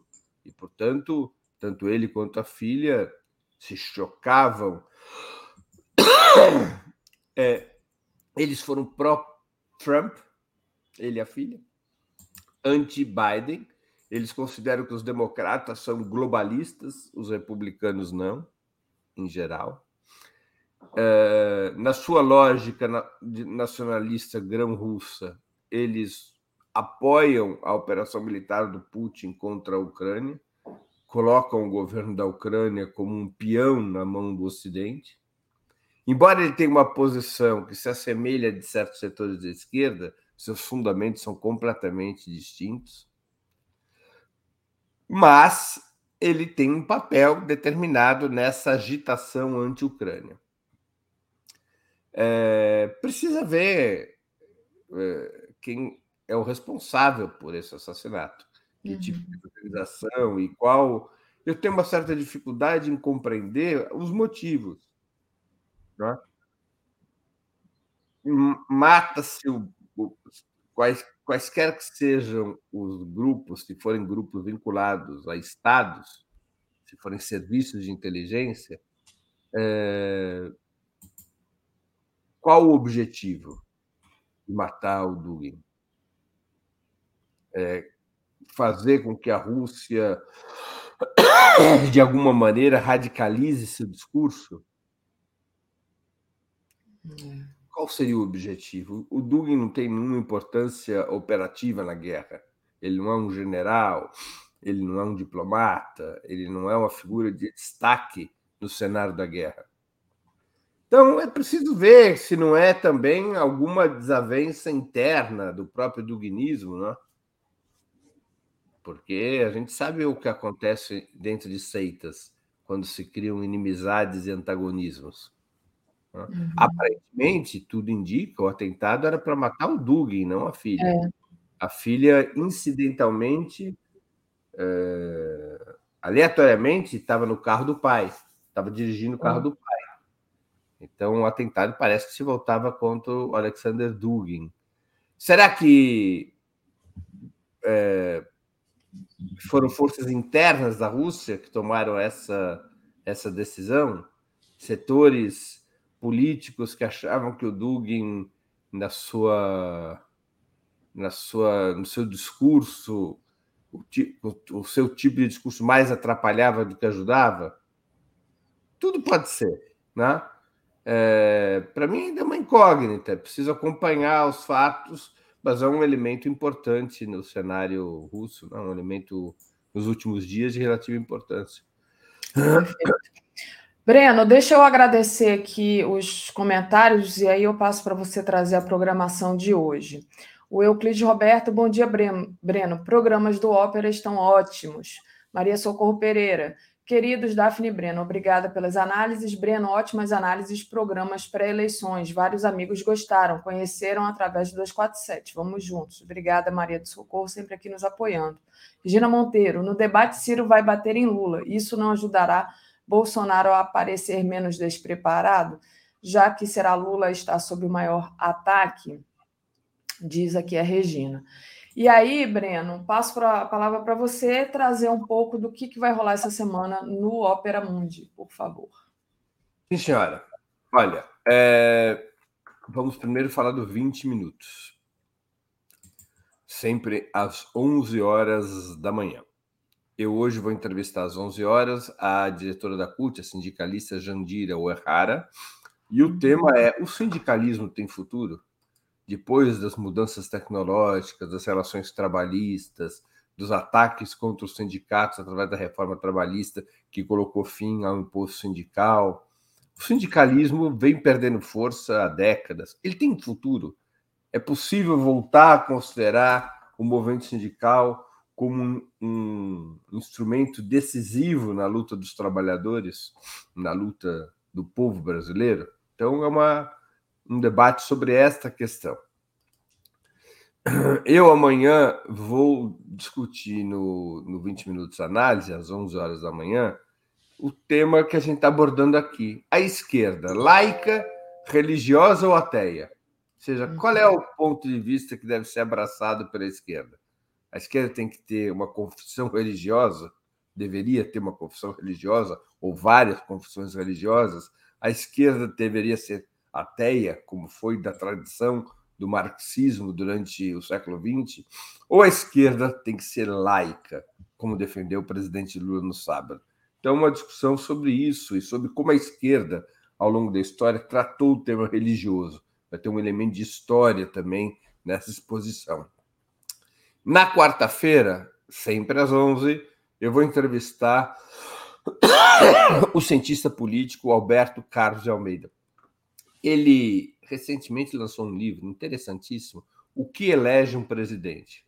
Ele estudou todas as campanhas presidenciais de 89 em diante, cada eleição é um capítulo no livro dele, para identificar quais são os elementos que fazem com que um determinado candidato seja vitorioso. E esse é o tema, evidentemente, da, da entrevista da quarta-feira com Antônio Carlos Almeida. É, na quinta-feira, 11 horas, eu vou entrevistar o Marcelo Pimentel, ex-coronel do Exército, uh, e ele, ele vai, a, a grande pergunta para ele é: as Forças Armadas são um partido militar? Qual é a, a ideologia, a doutrina que guia as Forças Armadas? Qual o papel que as Forças Armadas uh, concedem a si próprias no cenário institucional brasileiro?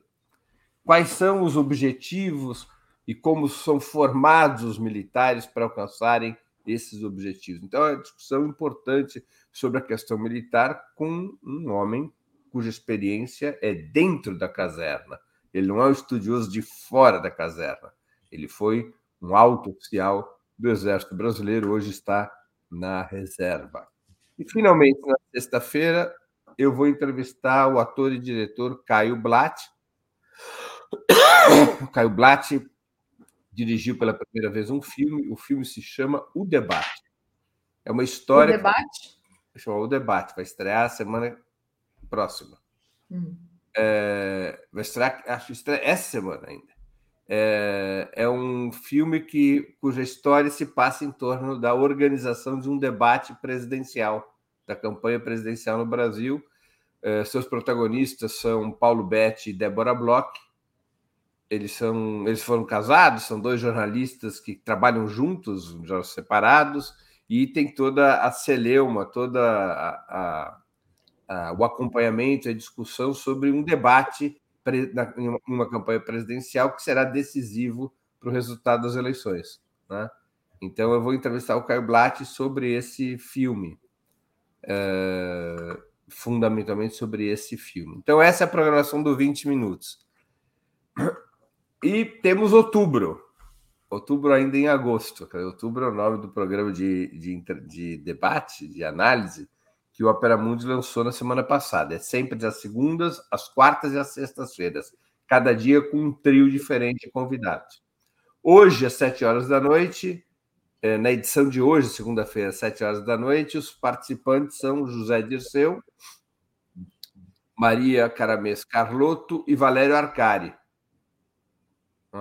Na quarta-feira, os participantes serão Manuela Dávila, Juliane Furno e Walter Pomar. E na sexta-feira, José Genuíno, uh, Letícia Parques e Igor Felipe. O programa estreou na semana passada, tem tido uma boa repercussão, as pessoas têm gostado, são figuras é, muito conhecidas da política do país, há uma mescla, homens e mulheres, distintas gerações, né? entre os convidados. Tem sido um programa de muita riqueza de conteúdo é, e muito interessante. Então, hoje, nós vamos tratar do tema religioso, que nós tratamos aqui, vamos tratar esse tema de como enfrentar essa, essa questão dos evangelhos, vamos analisar as últimas pesquisas, as manifestações, a manifestação da campanha Lula do sábado e outras e outros temas eh, da campanha eleitoral. Então, essa é a programação, outubro, segundas, quartas e sextas, sempre às sete da noite. E eh, nós teremos na, na quinta-feira, às sete horas da noite, nós vamos ter o Sub-40. É uma, a, a entrevistada será uma atriz, Bruna Mascarenhas, que é uma das protagonistas do, da série muito interessante chamada Sintonia. É uma série que já está na terceira temporada, é uma série brasileira, e que trata exatamente da, da coexistência nas comunidades entre é, o mundo hip hop, o sucesso, a possibilidade de sair da pobreza através do, da música, é, o mundo do crime, do tráfico de drogas, e o mundo das igrejas evangélicas. A Bruna Mascarenhas faz o papel de uma jovem discípula de uma igreja evangélica. Então, é, essa é entrevistada na quinta-feira, às sete horas da noite. Né? Então, essa aqui é a nossa, a nossa programação desse, dessa semana. Perfeito, Breno. Então, bom trabalho para vocês aí no Opera Mundi. Obrigada pelas análises de hoje. Eu que agradeço, Dafne. Bom dia, boa semana a todos e a todas que nos acompanham. Bom dia.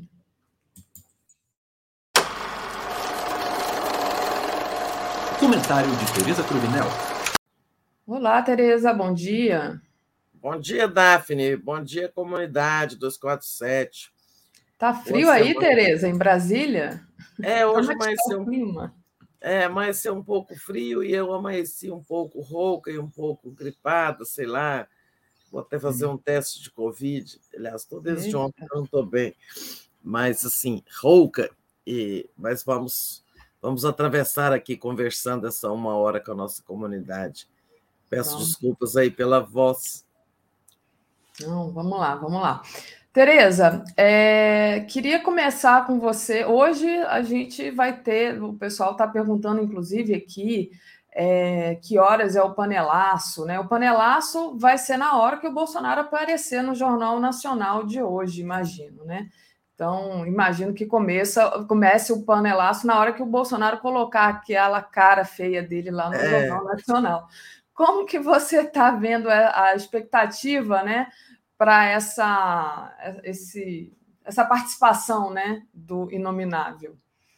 Então, é, a semana será muito marcada por essas entrevistas ao Jornal Nacional. É, por sorteio, Bolsonaro começa.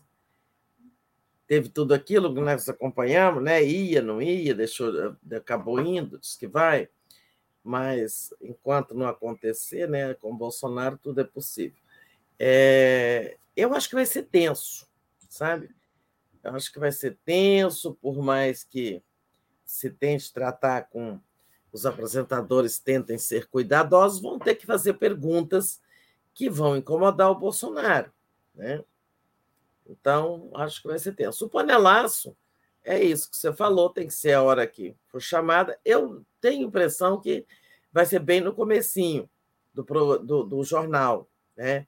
Que começa às 8h30 quase sempre. Então, acho que é por aí, 8h30 e tal, panelaço. É... E vai ser complicado para mim, que entro no Boa Noite às 7 horas, geralmente 7 e 5, isso ainda não terá acontecido. Né? não vou poder comentar, só amanhã com você. Mas é isso. Depois vem os outros aí, eu acho que é sempre bom. É o telejornal de, de TV aberta com uma audiência. Então, as pessoas devem aproveitar para ver lá os candidatos fazer comparações, né? Uma boa oportunidade para as comparações. Vamos ver, eu acho que hoje vamos ter Bolsonaro em estado puro quando começarem perguntas que incomodam. É verdade. Ele deu sinais de de nervosismo na semana passada, né? principalmente ali ao, ao ser chamado de tchutchuca do Centrão e depois, no mesmo dia, fez grosseria lá para os assessores dele. Bom, não que ele não seja grosso sempre, sempre né? Desde que eu acho nasceu, ele já, já era é. daquele jeitinho dele. Mas... Amanhã, por sinal, ele vai receber, né, Daphne? Não está tá fora de agenda, mas vou falar rapidamente. Amanhã ele vai receber o coração de Dom Pedro I, né? Isso. Aquele coração que fica numa igreja lá na cidade do Porto. Eu fui cobrir uma viagem do presidente Sarney a Portugal certa vez e ele foi lá visitar esse coração do proclamador da independência. Mas olha só, esse coração então vai chegar, né, com todos os cuidados, porque é conservado lá, não sei, uma química lá. É, o Bolsonaro vai receber com honras de chefe de Estado, né?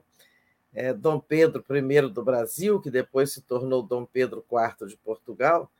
Acho que todo mundo sabe essa história. Ele abdicou da coroa brasileira para ir lutar em Portugal, disputar a coroa com seu irmão Dom Miguel, né? Ele acabou vencendo a disputa e, e numa guerra civil entre eles lá, e, a, e foi coroado como Dom Pedro IV. Né? Para os portugueses, ele é Dom Pedro IV. Agora, que contrassenso, né? O Bolsonaro vai receber o proclamador, fazer essa encenação toda, mas está aí, continua aí se preparando para fazer um, um, um, um 7 de setembro, já falou aí que vai ser o maior de, desses tempos aí dele, esses tempos bolsonaristas, com o exército na praia, com é, e manifestantes, né?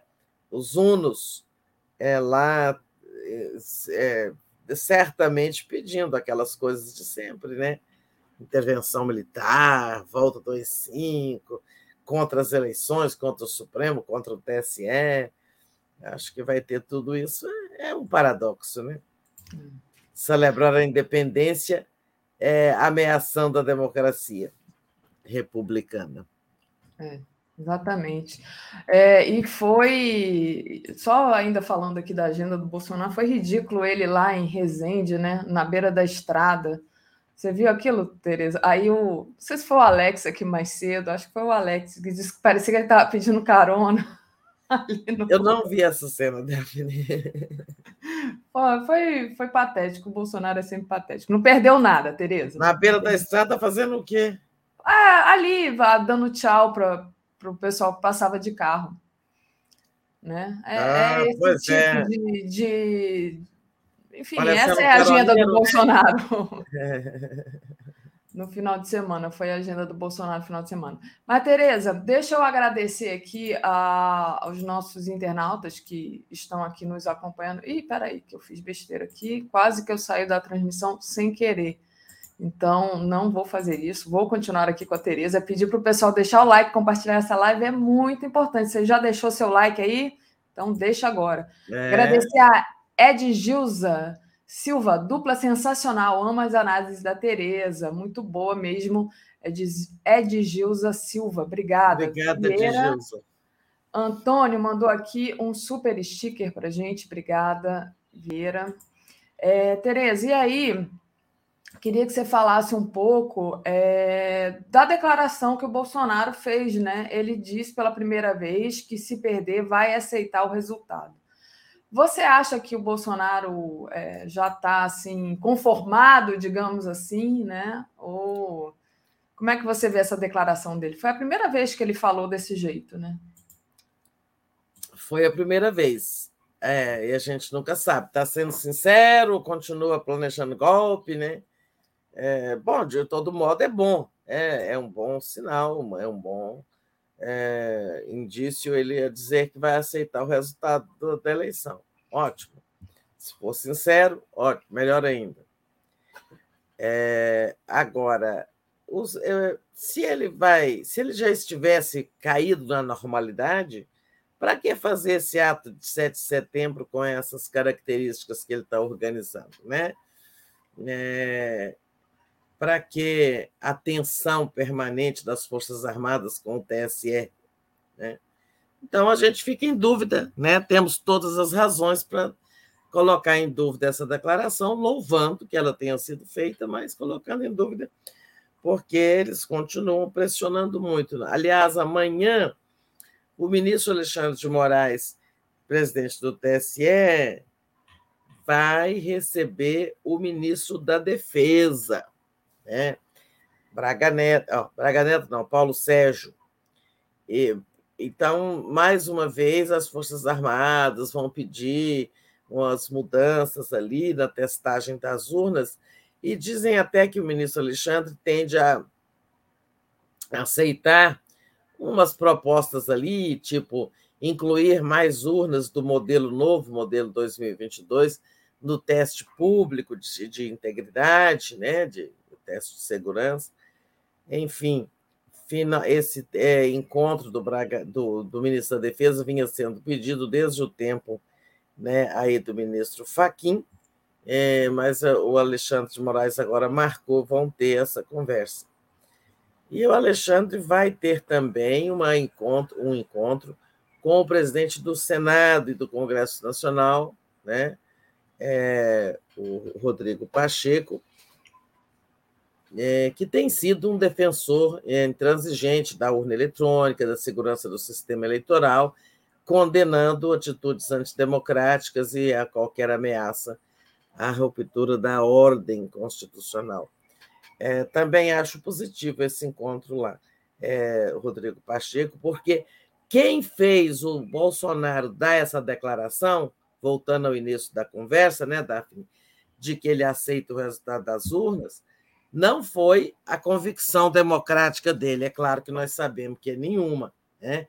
Ele é, fez essa declaração premido pelas circunstâncias circunstâncias de completo isolamento dele, depois que nós tivemos o 11 de setembro, o manifesto da Fiesp, o manifesto dos juristas, todas essas participações, tem aí o manifesto do povo, quem não assinou vai assinar, que também é importante, e todas as manifestações né, altissonantes da sociedade civil no sentido de que não aceitará qualquer ruptura, é, inclusive é, mobilizações até do, de grandes empresários, né, da, dos banqueiros da, da Febraban, dos reais da Fiesp e tal. Então, assim, nessa situação de completo isolamento, é que eu, essa situação é que, a meu ver, fez o, o Bolsonaro pela primeira vez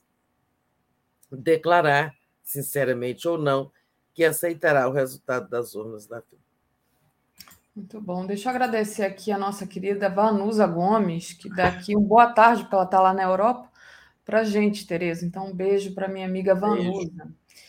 É, Tereza, já que você falou em urnas, né, saiu a pesquisa BTG é, Pactual hoje. FSB. FSB. Você provavelmente, não sei se você conseguiu dar uma olhada nela já, mas é, eu eu... rapidamente aqui no nosso portal. É, é bom, é, foi uma, uma pesquisa bem. Aqui está a amostragem, né, bem menor de amostragem do que a, a Datafolha da semana passada, e foi uma pesquisa feita por, por telefone. E assim, dá o Lula com 40, no primeiro turno, Lula com 45, Bolsonaro com 36, Ciro Gomes com 6, Simone Tebet com 3, Vera Lúcia, do PST1 com 1, Pablo Marçal, do PROS, com 1, brancos e nulos com 2%, não sabem, não responderam, 3%. Posso ir passando aqui é, para vocês, se vocês é, quiserem. É, aqui ele fala de grau de interesse, série histórica, grau de interesse, cenário espontâneo, né? 41, então tá aí, 41 a 34% do Bolsonaro. É... E aí, o estimulado, 45 a 36, 45 Lula, 36 Bolsonaro, 6% Ciro, 3% Tebet e 1% é, Vera Lúcia e Pablo Marçal. E, enfim, aí tem aí por sexo, por idade, por escolaridade. Eu não sei se você tem algum. Tem jeito de abrir essa tela mais? Oh? Tem como abrir mais? É, é porque eu tô ceguinha, né?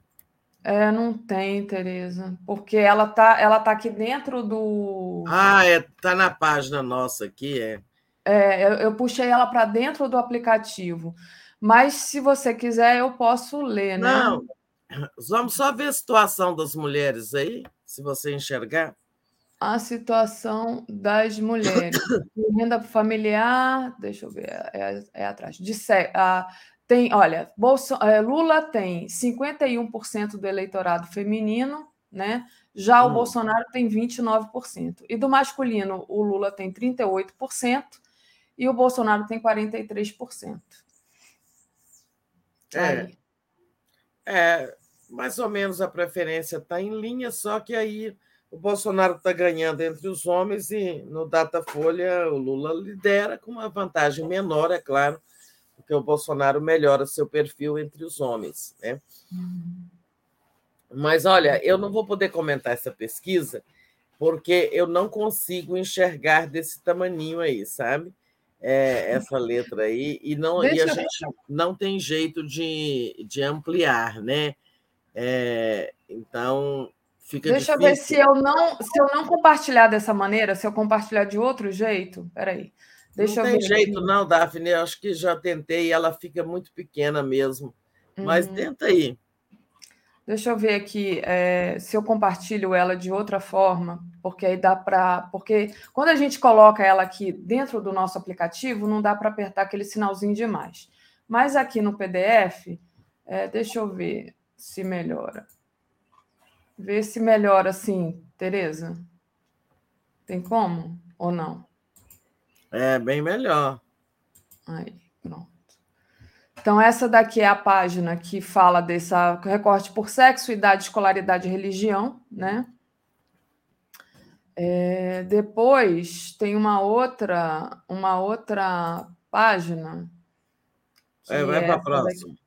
Essa daqui é por renda familiar, então até um ah, Essa me interessa.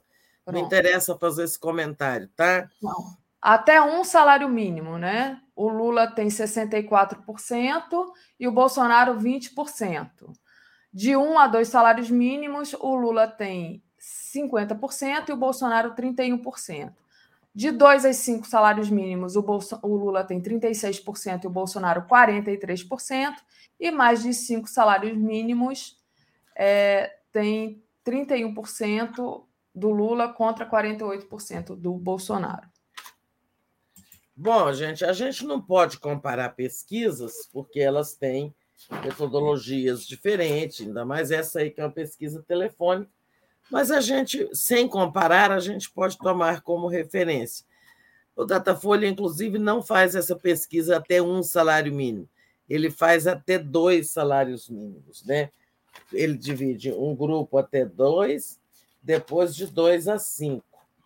É, esse grupo de 2 a 5 salários mínimos foi, na pesquisa Datafolha, o grupo em que o Lula mais cresceu. Tá? É, deixa eu achar isso aqui. É, esse grupo aí é preocupante porque é o grupo também que tem a maioria dos evangélicos, né? É... Você está querendo comparar com o Datafolha, né? É, eu só estou querendo ver se tem coerência. Embora sem comparar diretamente, é, eu queria. Ah, não, não está nesse caderno, está em outras Deixa eu ver anotações. Aqui, Central é. das Eleições. Não, tem aqui. Eu prefiro as minhas, minhas notas, porque já são bem bagunçadas, mas eu acho. Olha aqui, ó. Na, é, no, no Datafolha, o Lula tem 54% até dois salários mínimos. Aqui, de até um e até dois, é, ele tem 50 e 64. Então, tirando a média aí, é mais ou menos parecido. Agora, o que eu queria ver é o seguinte: no Datafolha, o Bolsonaro está liderando, ele ultrapassou o Lula, sabe? E ele ficou com 41 a 30 e Lula com 38 ele cresceu no Datafolha sete pontos percentuais nessa categoria, pessoas que ganham de dois a cinco salários mínimos. Né? Aqui, é, ele tinha ele tem 38 no Datafolha, tem 36 aqui. No o Bolsonaro tá, tinha 41 no Datafolha, tem 43 aqui. Então está bem parecido. Isso é só para a gente ver que esse segmento de renda aí, que é também o segmento de bolso, onde estão a maioria dos evangélicos, é um, é um segmento preocupante para a campanha do Lula, que já entendeu isso, é claro, porque entre os evangélicos ele cresceu seis pontos, só perguntando se a pessoa é evangélica. E nesse segmento de renda, ele cresceu sete. Quer dizer, não tem um a mais aí que nem é de evangélicos. Então, o Lula, a campanha do Lula agora está preparando um modo de se dirigir diretamente aos evangélicos, porque o que nós estamos vendo é que a campanha do Bolsonaro está surtindo efeito, tá? Por mais confortável que seja a maioria do Lula, se o Bolsonaro ficar crescendo, sabe, a cada pesquisa ele crescer três pontos no geral, ele chega ao segundo turno e chega assim mais, mais é, turbinado. A campanha do Lula agora vai usar alguns evangélicos que o apoiam para gravar algumas coisas, algumas falas dirigidas diretamente aos evangélicos. É, mas essa pesquisa aí, para a gente é, não se alongar muito com ela, é, Vamos ver o que, que ela tem aqui que eu queria que você abrisse. Tem uma questão aqui, olha. Voto estimulado no primeiro turno versus candidato que votaria caso mudo de voto, voto até outubro. Então, é, eleitor do Lula votaria em não. Assim, se, se a pessoa muda ou não de voto, não sei se é. interessa é. falar isso. Não, eu quero ir só para. Eu Porque como essa não dá no segundo turno, tem essa questão do, do segundo turno que pode é. ser interessante, se você quiser comentar também. É, eu quero ver isso aqui, passar rapidamente aqui, ó. Certeza da decisão dos votos, ou seja, gente que não muda o voto, está, se não me engano, em 73 ou 75, né? Aí você pode ver é, melhor na página 9 né, da pesquisa. Uhum. Não, não é nove, não, não é página, não, é erro meu. Em suma, está em linha com as outras pesquisas, se não me engano, isso aí é 75. Né? São pessoas que não mudam. Se o bolsonarista não muda e o Lula não muda, e juntos eles têm né, é, essa percentual tão alta de votos, nessa pesquisa aí, ó, é, você vê, o Lula tem é, o Lula aparece com, somando os dois aí, quanto que dá? Ó, o Lula aparece com 54, né? Não, 45. E o Bolsonaro é, com 33. É isso? Ah, tá. É. O Jair, que pode mudar. Não, peraí, você está antes. Só um minuto, Tereza. Voto estimulado. Você está na certeza? Certeza na decisão do voto no primeiro turno para outubro de 2022? É, é, os que não mudam de voto, a linha azul, que número é esse? 79%. 79%. Então, se 79% né, não mudam mais o voto, e o Lula e o Bolsonaro juntos têm 78% dos votos, é, essa eleição está assim, tá praticamente decidida. Esse pessoal aí da terceira, da segunda turma devia tudo desistir, né? E vir fazer é, voto útil para quem eles preferirem. Né? Essa eleição não tem, não tem espaço. Quem vai crescer tirando voto de onde? Se o Lula e o Bolsonaro juntos têm 80% dos votos, é muito difícil. É, agora eu vou ver só mais uma planilha dessa pesquisa, que é a rejeição.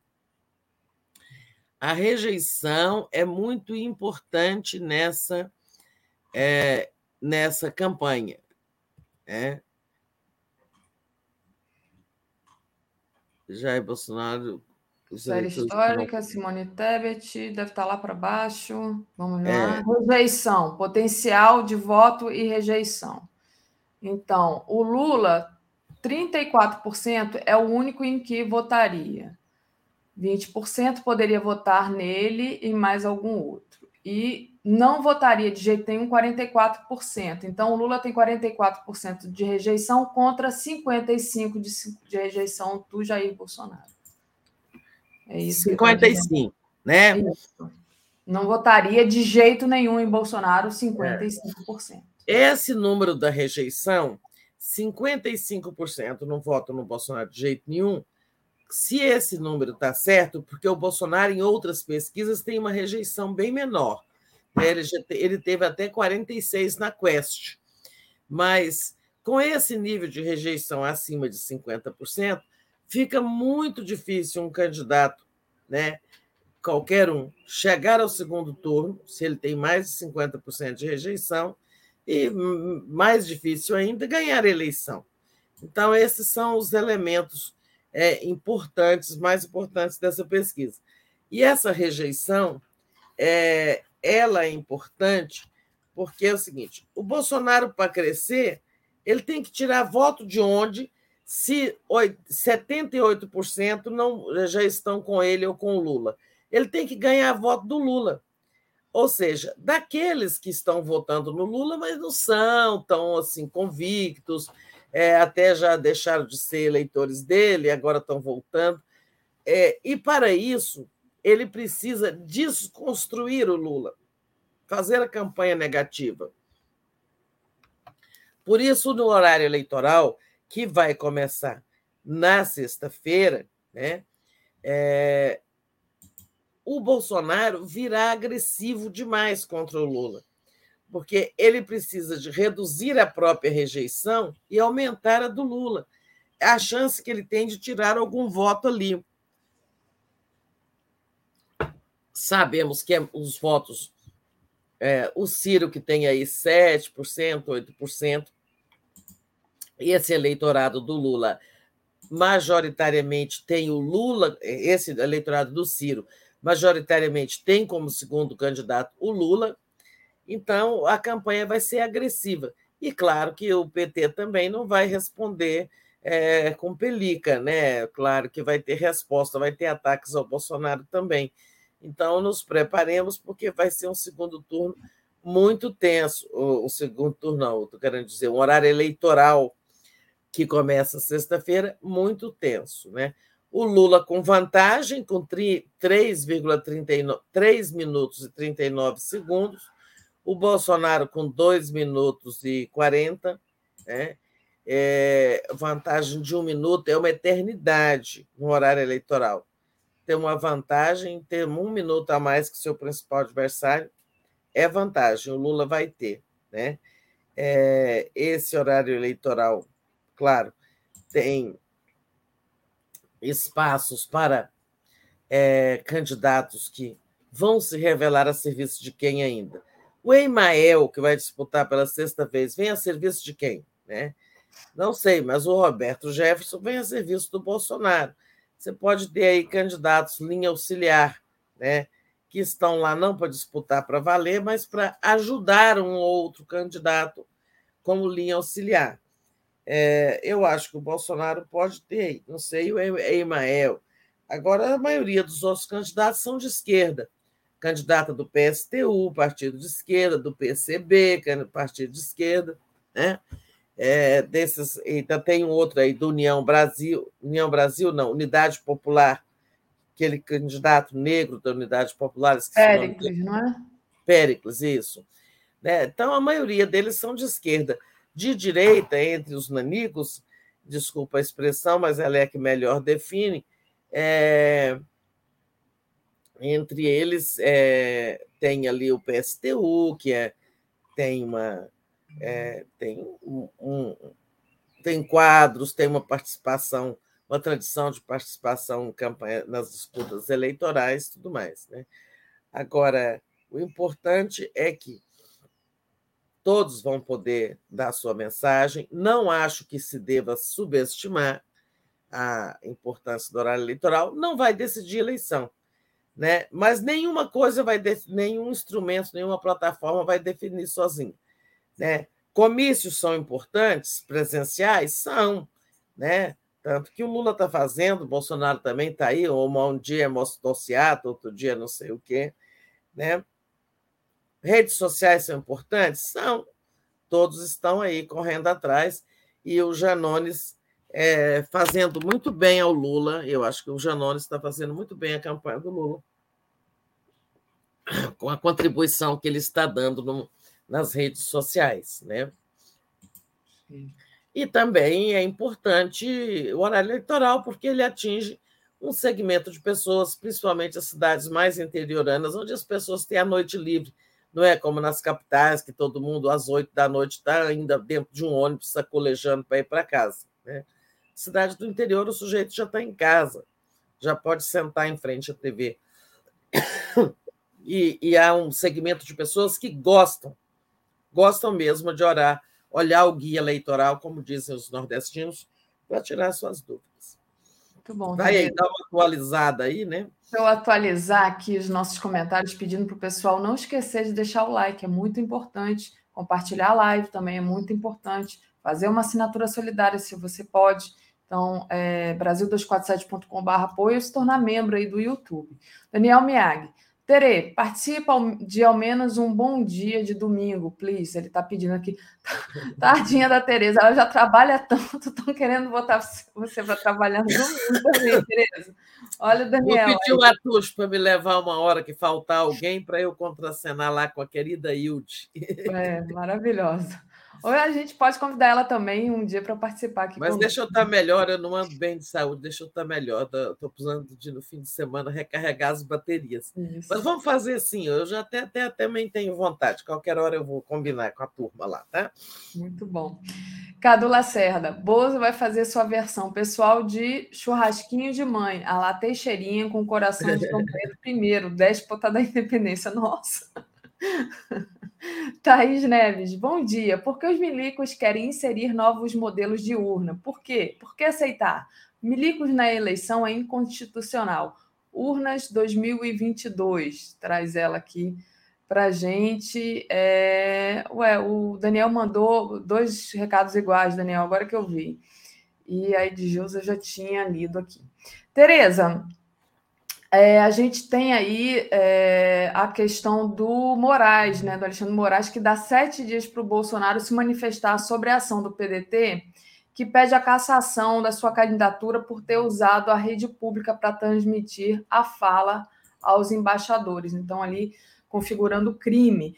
É, entre outros crimes. Entre outros, né? São tantos, meu Deus. Mas e aí, como é que fica esse prazo aí do Alexandre Moraes?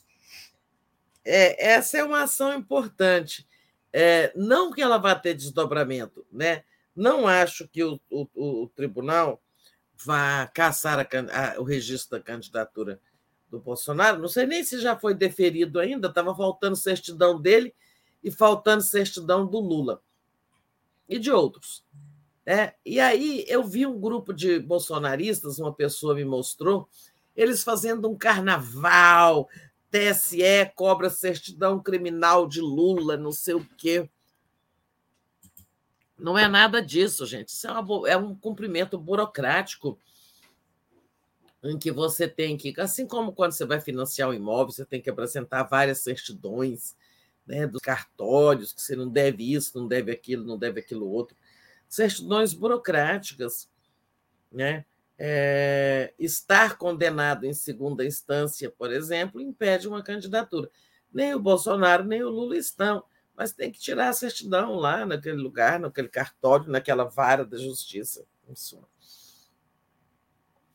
Essa ação do PDT não, não, não acredito que ela vá ter esse desdobramento assim.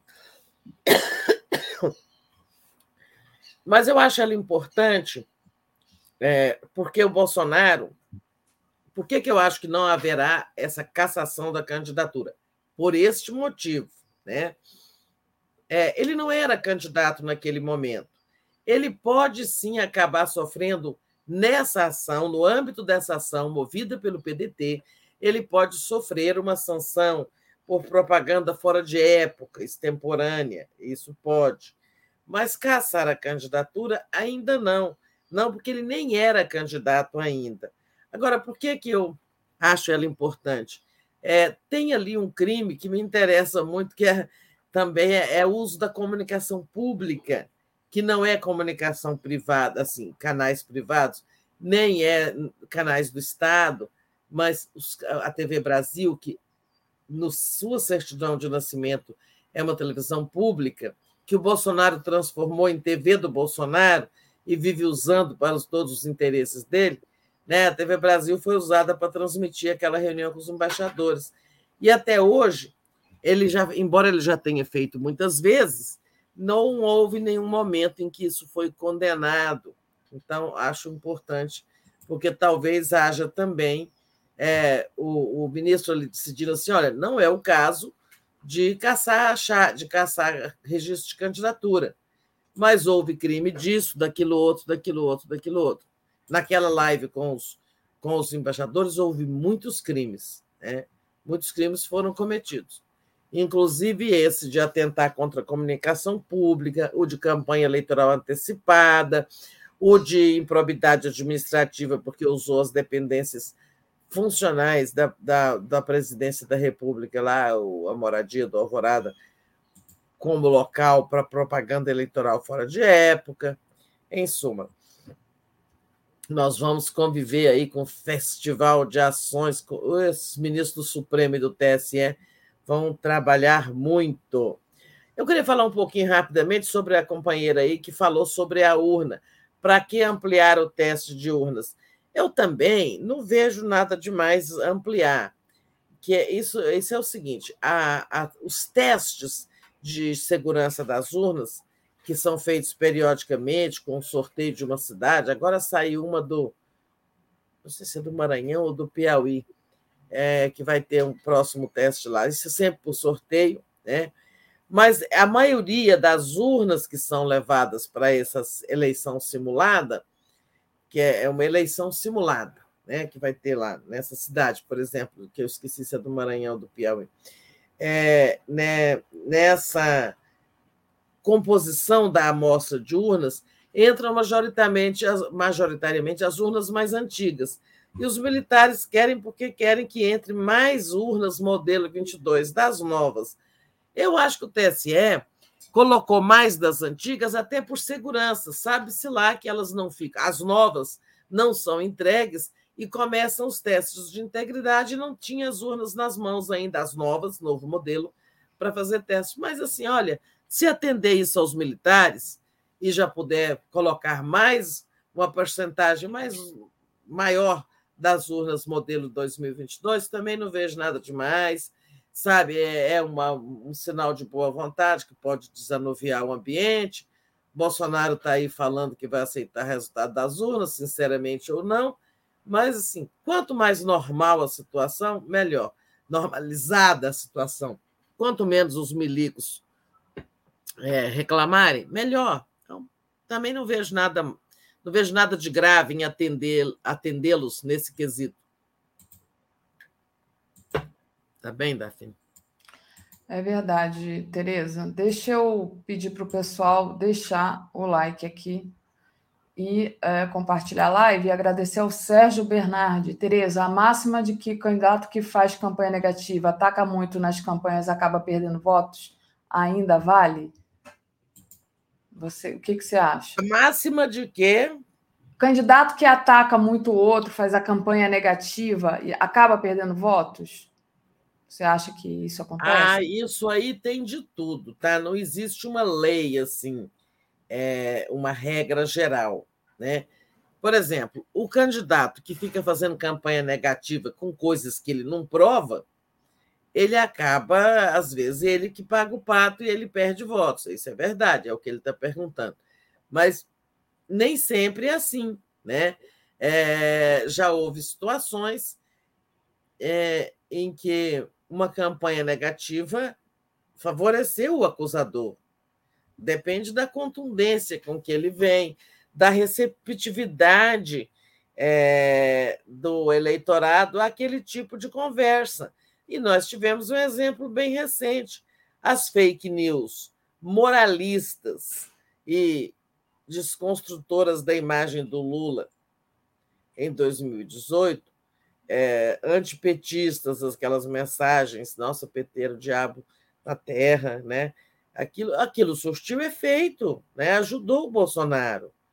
Surtiu efeito tirando votos do Haddad, não é verdade? Então, não existe uma regra assim. Quem faz a campanha negativa acaba dando tiro no próprio pé. Não é necessariamente assim sempre. É verdade. É, sobre isso, né, o pessoal aqui do Rio, por exemplo, está bem, é, digamos assim, chateado com o Rodrigo Neves, que tem atacado bastante o Freixo, né? É, ah, o Rodrigo Neves partiu para essa agora, é? É, o pessoal está bem, bem decepcionado com ele, porque, na verdade, são do mesmo campo, né? É. E o Rodrigo Neves, que está bem atrás, começou a atacar o Freixo e relacionar ah, pois é, ele está tentando é, crescer atacando o Freixo, né? É. Esse caso específico, eu acho que ele não ganha voto. Tá? É. Ele está cantando, por isso que eu falo, não existe uma lei geral. É, ele está atacando uma pessoa do seu próprio campo, né? Não sei se ele tem que argumentos ele usa contra o Freixo, mas não deve ser nada, né? Que ele assim, uma denúncia consistente e grave, é porque isso não repercutiu. Então, é, nesse, nesse caso aí, eu acho que é tiro no próprio pé. E o que, que ele vai fazer? Eu acho que ele vai fazer com que refluam para o Freixo o, muitos eleitores, é, assim, historicamente ligados ao PT, simpatizantes do PT, mas que nesse caso específico estavam apoiando o Rodrigo Garcia. Né? dentro até daquela tentativa de fazer uma aliança. Teve setores da esquerda aí do Rio que defendiam uma aliança do Lula com Rodrigo Garcia e, e Rodrigo Garcia, Rodrigo Neves, Rodrigo Neves e não com o é, e não com o Freixo, né? Isso. Eu acho que ele vai fazer essa isso aí ele pode ele pode sofrer um esvaziamento no final de campanha. Tá, tá, tá aí com o Ciro, né? É, candidato do partido dele, o PDT, está na linha do Ciro agora. Pois é, sobre isso. Aliás, desculpa, o Ciro é o maior exemplo de que campanha negativa não ajuda. Né? Ele passou a campanha atacando Lula, atacava o Bolsonaro também, mas passou a campanha atacando Lula e o que, que ele ganhou? Nada. Nada. Ninguém achou bonito ele atacar o Lula de quem ele foi ministro, né, com, a quem ele já apoiou e tudo mais. E olha aqui, olha, o estrategista peronomútil de Ciro sugere que Lula tem câncer e é enquadrado por Janones. Esse Gustavo Castanhon exigiu que Lula prove que não está doente. Gente, que absurdo é esse, né? Isso e pegou o Ciro, ele não quer que prova também, não, que não está doente? Ah, meu Deus. Tinha que ter um atestado de sanidade para o Ciro também, né, Tereza? Entre nós. É. é. Pegou muito mal essa questão aí. O Janones rebateu, né? O Janones que tem aí, me parece, uma inteligência nas redes sociais, né? Um, ele é aguçado nessa questão. É, rebateu na é hora. É que eu falo, ele está dando uma boa ajuda. Eu acho que ele está dando uma boa ajuda. É isso. Sou muito simpática ao Janones. Mas, gente, meu Deus do céu. O cara diz assim: Lula deveria submeter a uma avaliação médica pública para provar que seu câncer na garganta não voltou. Ah, eu, hein? Ai, ai, gente. É demais, né? É, é demais. Tereza, é, você tem alguma questão que você gostaria de trazer aqui primordialmente, ou a gente pode dar uma comentada, porque ainda nos resta um tempinho na, nas, nas manchetes que estão no 247. O que, que você acha? É, podemos dar uma olhada ali é, nas, o que está em, em pauta aí na nossa página. É, eu separei esse daqui, ó. Eu separei esse daqui, que é uma, uma matéria que está mais abaixo ali na home, que é justamente a questão do 7 de setembro, né?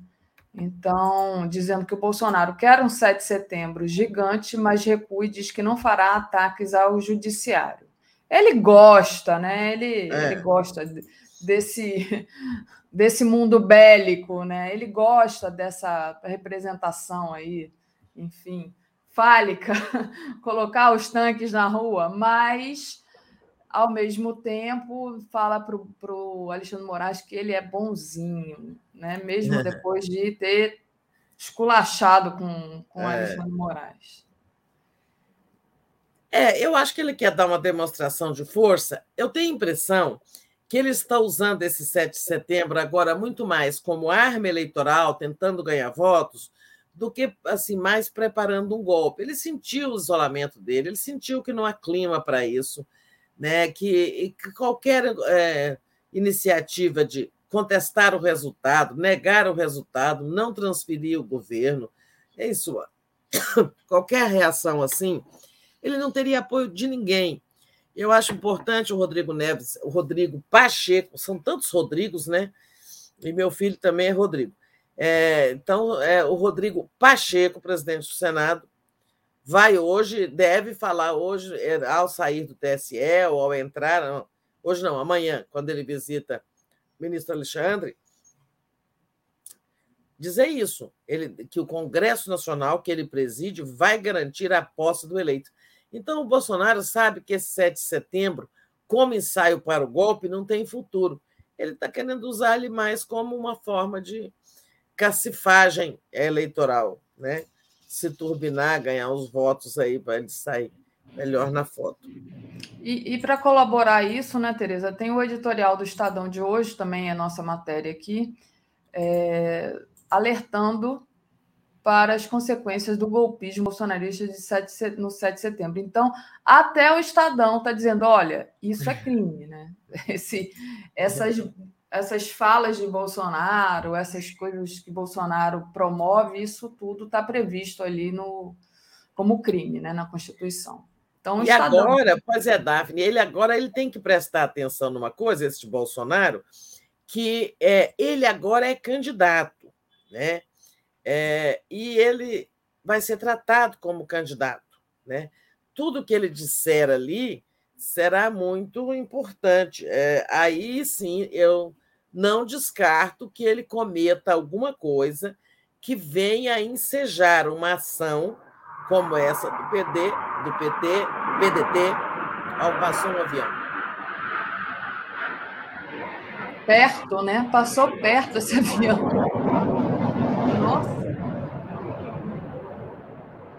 Nossa, que violência aérea é essa? Passou um supersônico aqui, né? É, nós temos a base de Anápolis aqui perto, é onde ficam os caças das Forças Armadas. Agora os caças suecos, né? Depois que aqueles franceses é, foram aposentados, que já estavam muito velhos, né? Esses caças, é, isso aí foi um caça que passou é, um supersônico em direção à base de Anápolis.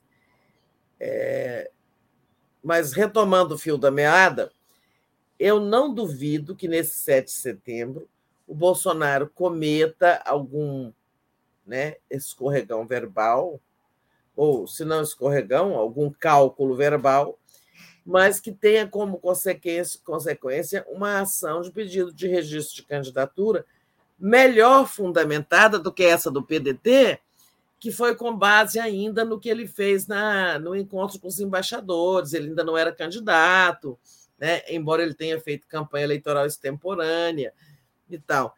Mas é, ele, tem, ele tem que pensar nisso. Ele agora é candidato. Bom, mas ele, ele se acha inalcançável pela justiça, então deixa ele fazer o que ele quiser lá na praia. O que é importante é que do nosso lado ninguém aceite provocação, mantenha a distância desse povo, porque eles aquela história de que até um autoatentado não pode ser descartado, ela continua em, ela continua em pauta, né? Alguém não pode ser sem o conhecimento do Bolsonaro, é, não precisa de ele estar participando disso, nem ele, nem seus filhos, nem a elite daquele, do bolsonarismo. Um bolsonarista exaltado, de extremíssima direita, pode fazer por conta própria um atentado, um autoatentado, jogar uma bomba ali, um artefato, para dizer que foi a esquerda. Né? Então é o seguinte: então, a esquerda tem que tomar muito cuidado no, no, no 7 de setembro de nem se aproximar, muito menos aceitar a provocação. Né? Exato, Tereza. Tá, filha, minha voz está muito ruim, eu vou deixar você ler a programação e a gente encerra, tá bem?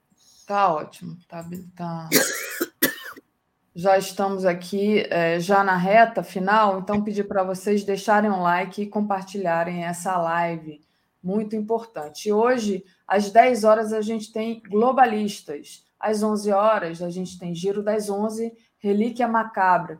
Coração de Dom Pedro I chega ao Brasil em clima eleitoral. Às 13 horas, a gente tem o Invisível Muito Além do Petróleo, a Petrobras e a Transição Energética. Às 14 horas, eu volto no Papo Reto com André Constantini e hoje a gente vai trazer a questão indígena, bem importante, a gente vai trazer é, indígenas para discutir com a gente. Às 15 horas, a gente tem análise econômica com Paulo Nogueira Batista Júnior. Às 16 horas, Estação Sabiá, violência doméstica e feminicídio em série brasileira. Às 17 horas, bolsonarismo tenta desviar foco com o terrorismo religioso, diz Altamiro Borges. Às 18 horas tem o Léo Quadrado, às 18h30 o Boa Noite 247, às 22 horas o Dia em 20 Minutos e às 23 horas a live do Conde. Com isso, Tereza, te agradeço demais o seu esforço de vir aqui, fica fazer as análises mesmo doente, né? E se tudo não, der certo, eu estou com mal-estar, sabe? Eu não estou doente, estou com mal-estar. É, eu não sei o que, que é, porque você sabe, está dando as Covid leve, né? Sabe-se é. lá, né? Vou não, até. E... É. Muita alergia também, respiratória. É, meu, meu filho estava aqui ontem, coitado. Espirrou, espirrou, espirrou, espirrou. A rinite dele estava atacadíssima. É, eu também tenho um sintoma assim, sabe? De uma rinite alérgica que a gente tem. É, eu tenho ela historicamente. É, eu, meu filho, tem, temos essa rinite alérgica e também. ventou muito aqui, mudou um pouquinho o tempo, é só isso. Então, peço a compreensão de vocês. Esta não é uma das melhores lives para a gente compartilhar, mas vocês compartilhem, porque faz parte do nosso esforço de afirmação, né? Muito Obrigadíssima, bom. Daphne. Obrigada, Obrigada, comunidade. Obrigada, Tereza. Beijo. Tchau.